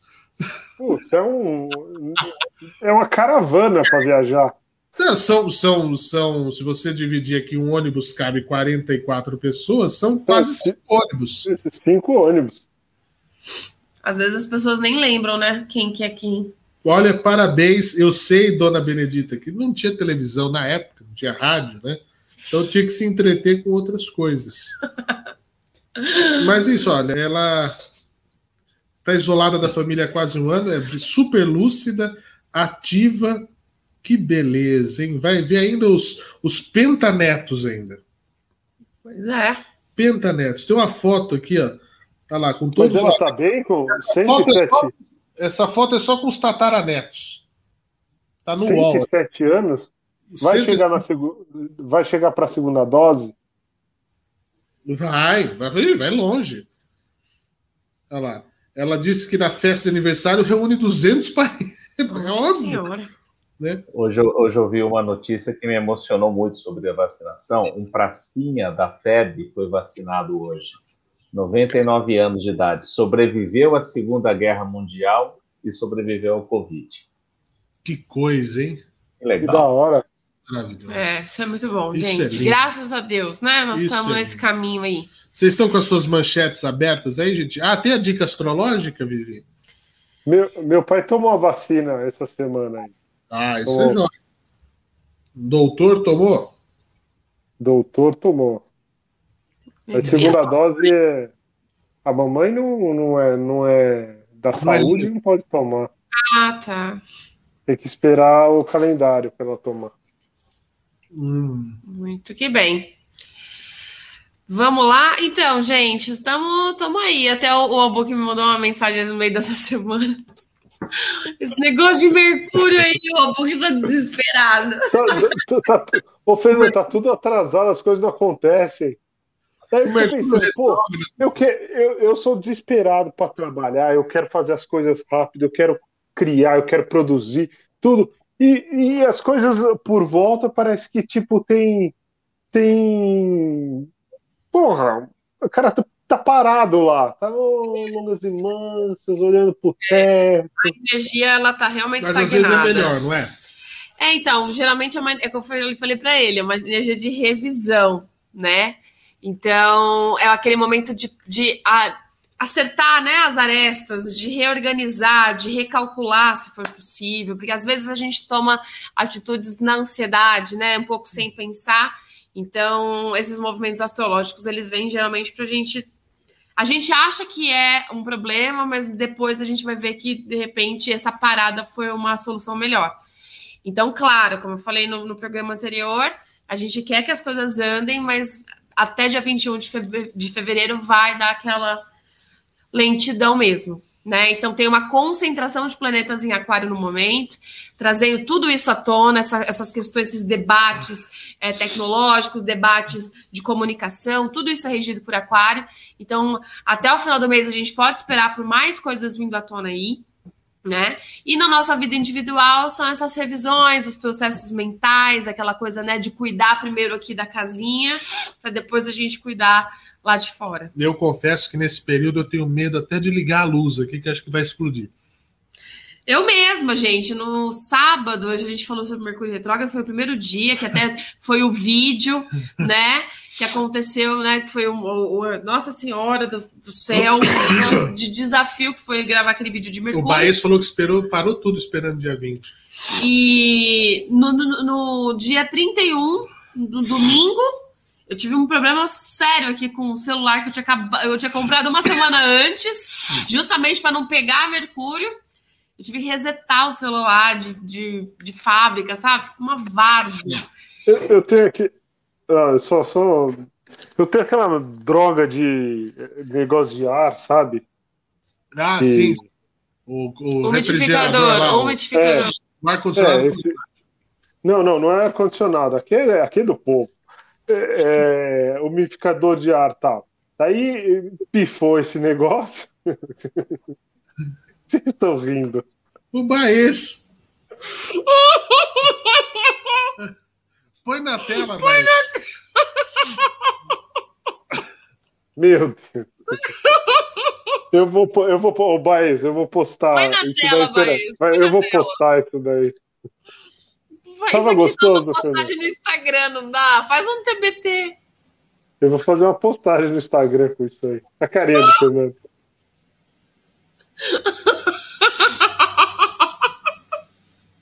Ele fez um print de eu comendo meu, meu, minha almojanta. Ai, Deus. Enfim. Maravilhoso. Então, Ah. vai. esse negócio é quebrado, daí eu falei pra Flávia, essas, essas coisas são uma porcaria. Se quebrou, joga fora, não tem que consertar. Daí levou, levou pro cara arrumar. Covid. O cara, o cara cobrou 150 reais pra arrumar essa porcaria, falou que tinha queimado não sei o que tal, trocou. Chegou aqui, ligou, um puta no calor, de repente o negócio começou a fazer o mesmo barulho e ficou do mesmo jeito. Ah, eu sou a favor quando não funciona, joga fora. É, mas eu, eu também eu falo, isso daí tem que jogar fora. Quando estragou, joga fora. Esse negócio de arrumar aí, assistência técnica, não serve pra nada. Não, é. Quem puder esperar comprar coisas, né, de, de que facilitam a vida no dia a dia, coisas tecnológicas, assim, até o dia 20 aí, ó, depois tá liberado. Agora é, é meio arriscado. Bom. Vamos lá, então? Bom. Vamos às manchetes desta. Vai é, ser como? De, de, cada um vai ler um. Ah, não. Tá na ordem. Ah! Eu vou ser o book eu vou ser o book, ok? Tá aí, okay. Tá, na, tá na mão aí, ó, book? Tá. Então vamos lá, hein? As manchetes deste momento. Portal G1. Material para produzir 2 milhões e 800 mil doses da vacina de Oxford chega ao Brasil. E a Anvisa recebe o pedido de registro da vacina da Pfizer contra o coronavírus. Portal Estadão, Estado de São Paulo. Volta às aulas em São Paulo tem adesão alta e até fila de espera. Regra de 35% de alunos continua até o fim de fevereiro, mas escolas municipais, nas escolas municipais de São Paulo. Portal Jovem Pan. Butantan inicia a produção de 8,6 milhões de doses da Coronavac. Jornal Gazeta do Povo, Paraná. Sindicatos recorrem à judicialização e a greves para impedir volta às aulas presenciais. Ministério da Saúde pede reforço de 5 bilhões e 200 milhões de reais para bancar leitos de UTI. Portal Folha de São Paulo. Idosos com mais de 90 anos comemoram vacinação em São Paulo. Abre aspas. Agora posso ver meus netos. Fecha aspas. Gaúcha Zero Hora. É isso mesmo? GZH? é. Fio Cruz recebe matéria-prima para produzir 2,8 milhões de doses da vacina Oxford. tá Muito bem, gente. Eu achei que é a imagem próxima eu seria o achei... manchete. Eu também achei. Vai estrolando a gente. Ai, Mas é uma notícia que saiu, né? O pessoal Ai, tá. O pessoal, o cara usou a, a foto do Dora para vender calcinhas apertadas, é isso. Pegou esse apelido, e apelido é fogo, bicho. Quando pega, apelido é complicado. É, juro que eu diga. Melhor que calcinha apertada, eu prefiro esse ainda. Como que era o, o, o Chuchu? O outro governador era o Picolé Chuchu. Picolé de Chuchu. É. Rafael... Sobre essa volta às aulas, eu voltei a dar aula essa semana, né? E as escolas, assim, estão fazendo um subterfúgio na lei muito interessante para volta às aulas. Você tem que ter 35% do segmento é, dentro da sala de aula, dentro da escola, né? 35%, não é 35% da sala, é 35% do segmento. Então, tem salas que estão com dois, três alunos e o resto está em casa, e tem uma sala, por exemplo, que está com 60 alunos na sala. Mas como assim do segmento? Não é. entendi. Por exemplo, ensino médio.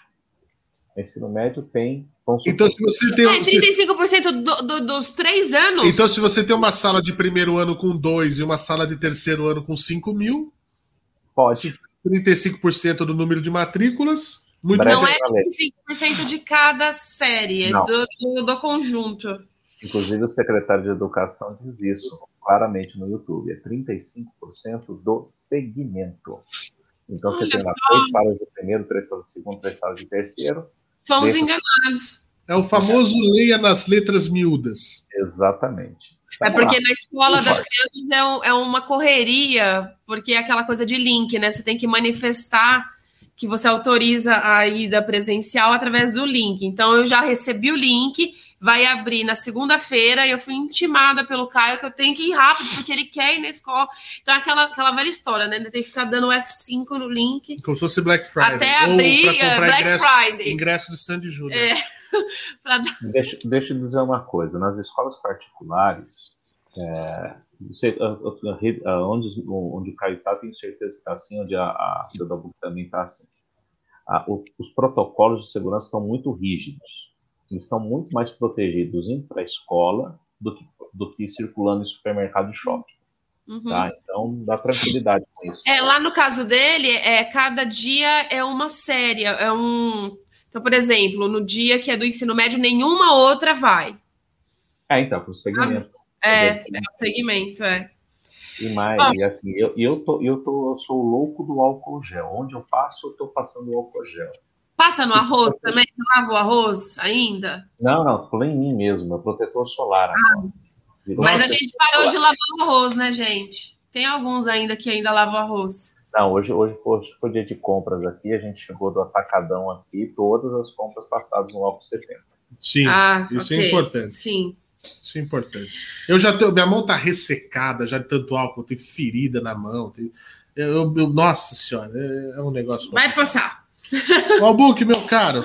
É isso. Eu sou muito desleixado. Vocês falando que lavar tudo. Eu tô meio desleixado, acho que. Tá usando a máscara desde março do ano passado. Putz, eu perdi ela. Ah, ah não acredito, Albuque. Tá em algum lugar, eu vou achar. É que eu acho que quando eu preciso sair, eu sempre acho. quando a gente foi na padaria que ele arrebentou a máscara, Nossa. que ele ficou com, com um negócio. E as, e as, moças, e as moças, você tem uma máscara? Tem, ele tava conseguindo. As nossas, tava... as nossas amigas. Nossas amigas ali. Tava Ai, muito cara de fim de festa. Nossa, é. Aquela padaria foi muito só, fim de festa. Só faltou ali um carrinho de dogão. Não é? Do Little Uncle. É, do Little Uncle, tio, tiozinho, tiozinho do, do Dogão. Muito bom. Albuque, um beijo pra você. Ou, ou, deixa eu só fazer um adendo. O Praciano, o Praciano tá falando, terminar a história sobre como começou a namorar o Fernando. O que que eu, o que que eu não contei mais? Não sei, já não, não sei se quero saber também. pra ser no próximo programa, me lembra. É, pra segurar a audiência. É, segura, segura aí, ó. Próximo encontro, a gente termina de falar. Mas eu acho que eu falei tudo, não? Bom, me avisa. Travou tudo. Uau, um beijo para vocês, um, um abraço, um beijo. Agora é o bom momento. Encerrando o programa, faça aquele pix maroto. Ai, Deus. Fernando Cachuru, ninguém, não é possível que ninguém. Sabe por quê? A um hora que centavo. você parar de pedir, vão mandar. Mas não, ah. não é? As pessoas não lêem as letras miúdas de contrato, vai ler o Pix que tá passando. Ele, mas já sabe, Fernando Cachorro, já Mas não é saber, você tem que ficar ali, é, é, é igual o professor. Vai, é assim que funciona, etc e tal. Senão não vai. Não vai. Bom. Não esqueça, gente, tá aqui, ó. Faz uma boa ação, fernandocajuru.gmail.com. Um centavo, nenhum centavo. O povo muquirã, nosso público também, eu vou te falar. Atravessa o Marco Sorrisal na mão através, olha só, unha de fome, mão de vaca, né? Eu Meu daria Deus. um pix para quem pedisse. Daria. Eu daria um hum. pix. Lógico que sim. Vou pedir então. Peça. Quero um pix. Pida. Deixa eu passar aqui. Tá. Você falou que me passou, eu não vi nada, não. O quê? Pix. Já te passei há quatro programas atrás, Não, Fernando. não, ontem que você falou. Caí só segunda. Ah, não passei não é Pix, Pix foi, é foi Doc. É velha. Olha o Rovilo, Fernando xingando os 16 espectadores. Não, senhor. Isso é uma ô, característica. Ô, Rovila, você quer parar de ficar enaltecendo isso? Isso Não é uma, tá legal. Isso é uma característica. Espera que durante. Se você voltar sexta que vem, já vai estar. Tá, já a vai pizza tá, tá na mesa. Pra Para, Fernando. A pizza. Que inferno. O Pix é pra pagar. Vambora, vai. Vai, eu vou porque quer dormir. Vamos embora. Beijos pra você. Ah, Até semana que vem. É, vou embora também. O canal, hein? Segue essa bagaça aqui. Sábado que vem tem festa no programa. Tem? É meu aniversário. Ah, eu pus até terno. Não é, seu aniversário não é no, no programa. Mas eu quero comemorar é, o problema. Seu aniversário é quinta-feira. Vamos é comemorar uma balada clandestina e a gente transmite no programa? Não. Tá. Eu fecho. Vamos. o outro. O outro tá doido numa balada. Vou procurar. Tem Vai eu e a Flávia juntos. Olha lá, uma pessoa deu dislike. Aí, ó, é isso que eu tô falando. É o Ron Villa que tá querendo tretar com Tá a gente. tudo Que tá errado. querendo trollar. Mentira, Tá mentira. errado. Mentira, Ron. Você é super apoiador. Eu amo o Ron Eu Villa. também, o Ron. Ele que é irmão de Marco Antônio Villa. Não é, não. Ó, Pra mim é. Beijo, Abu. compartilha. É só compa compartilha, galera. Compartilha essa bagaça. Faz pra chegar. Vai. Faz isso, só isso, só isso. vai chegar o chamamel chamegol. E chama nós. E chama nós. Tá bom. E vai sair o vídeo do porco, hein? Da barriga do porco. É, e essa semana eu vou, vou voar. Deu- Para o alto! Eu quero cortar a barra. Eu quero cortar a barra dessa semana. Tchau pra vocês. Promessas. Tá na hora, né? Tá na hora, tá na hora. Baeza, é agora, ó. Tá na hora de falar tchau. Eu tô-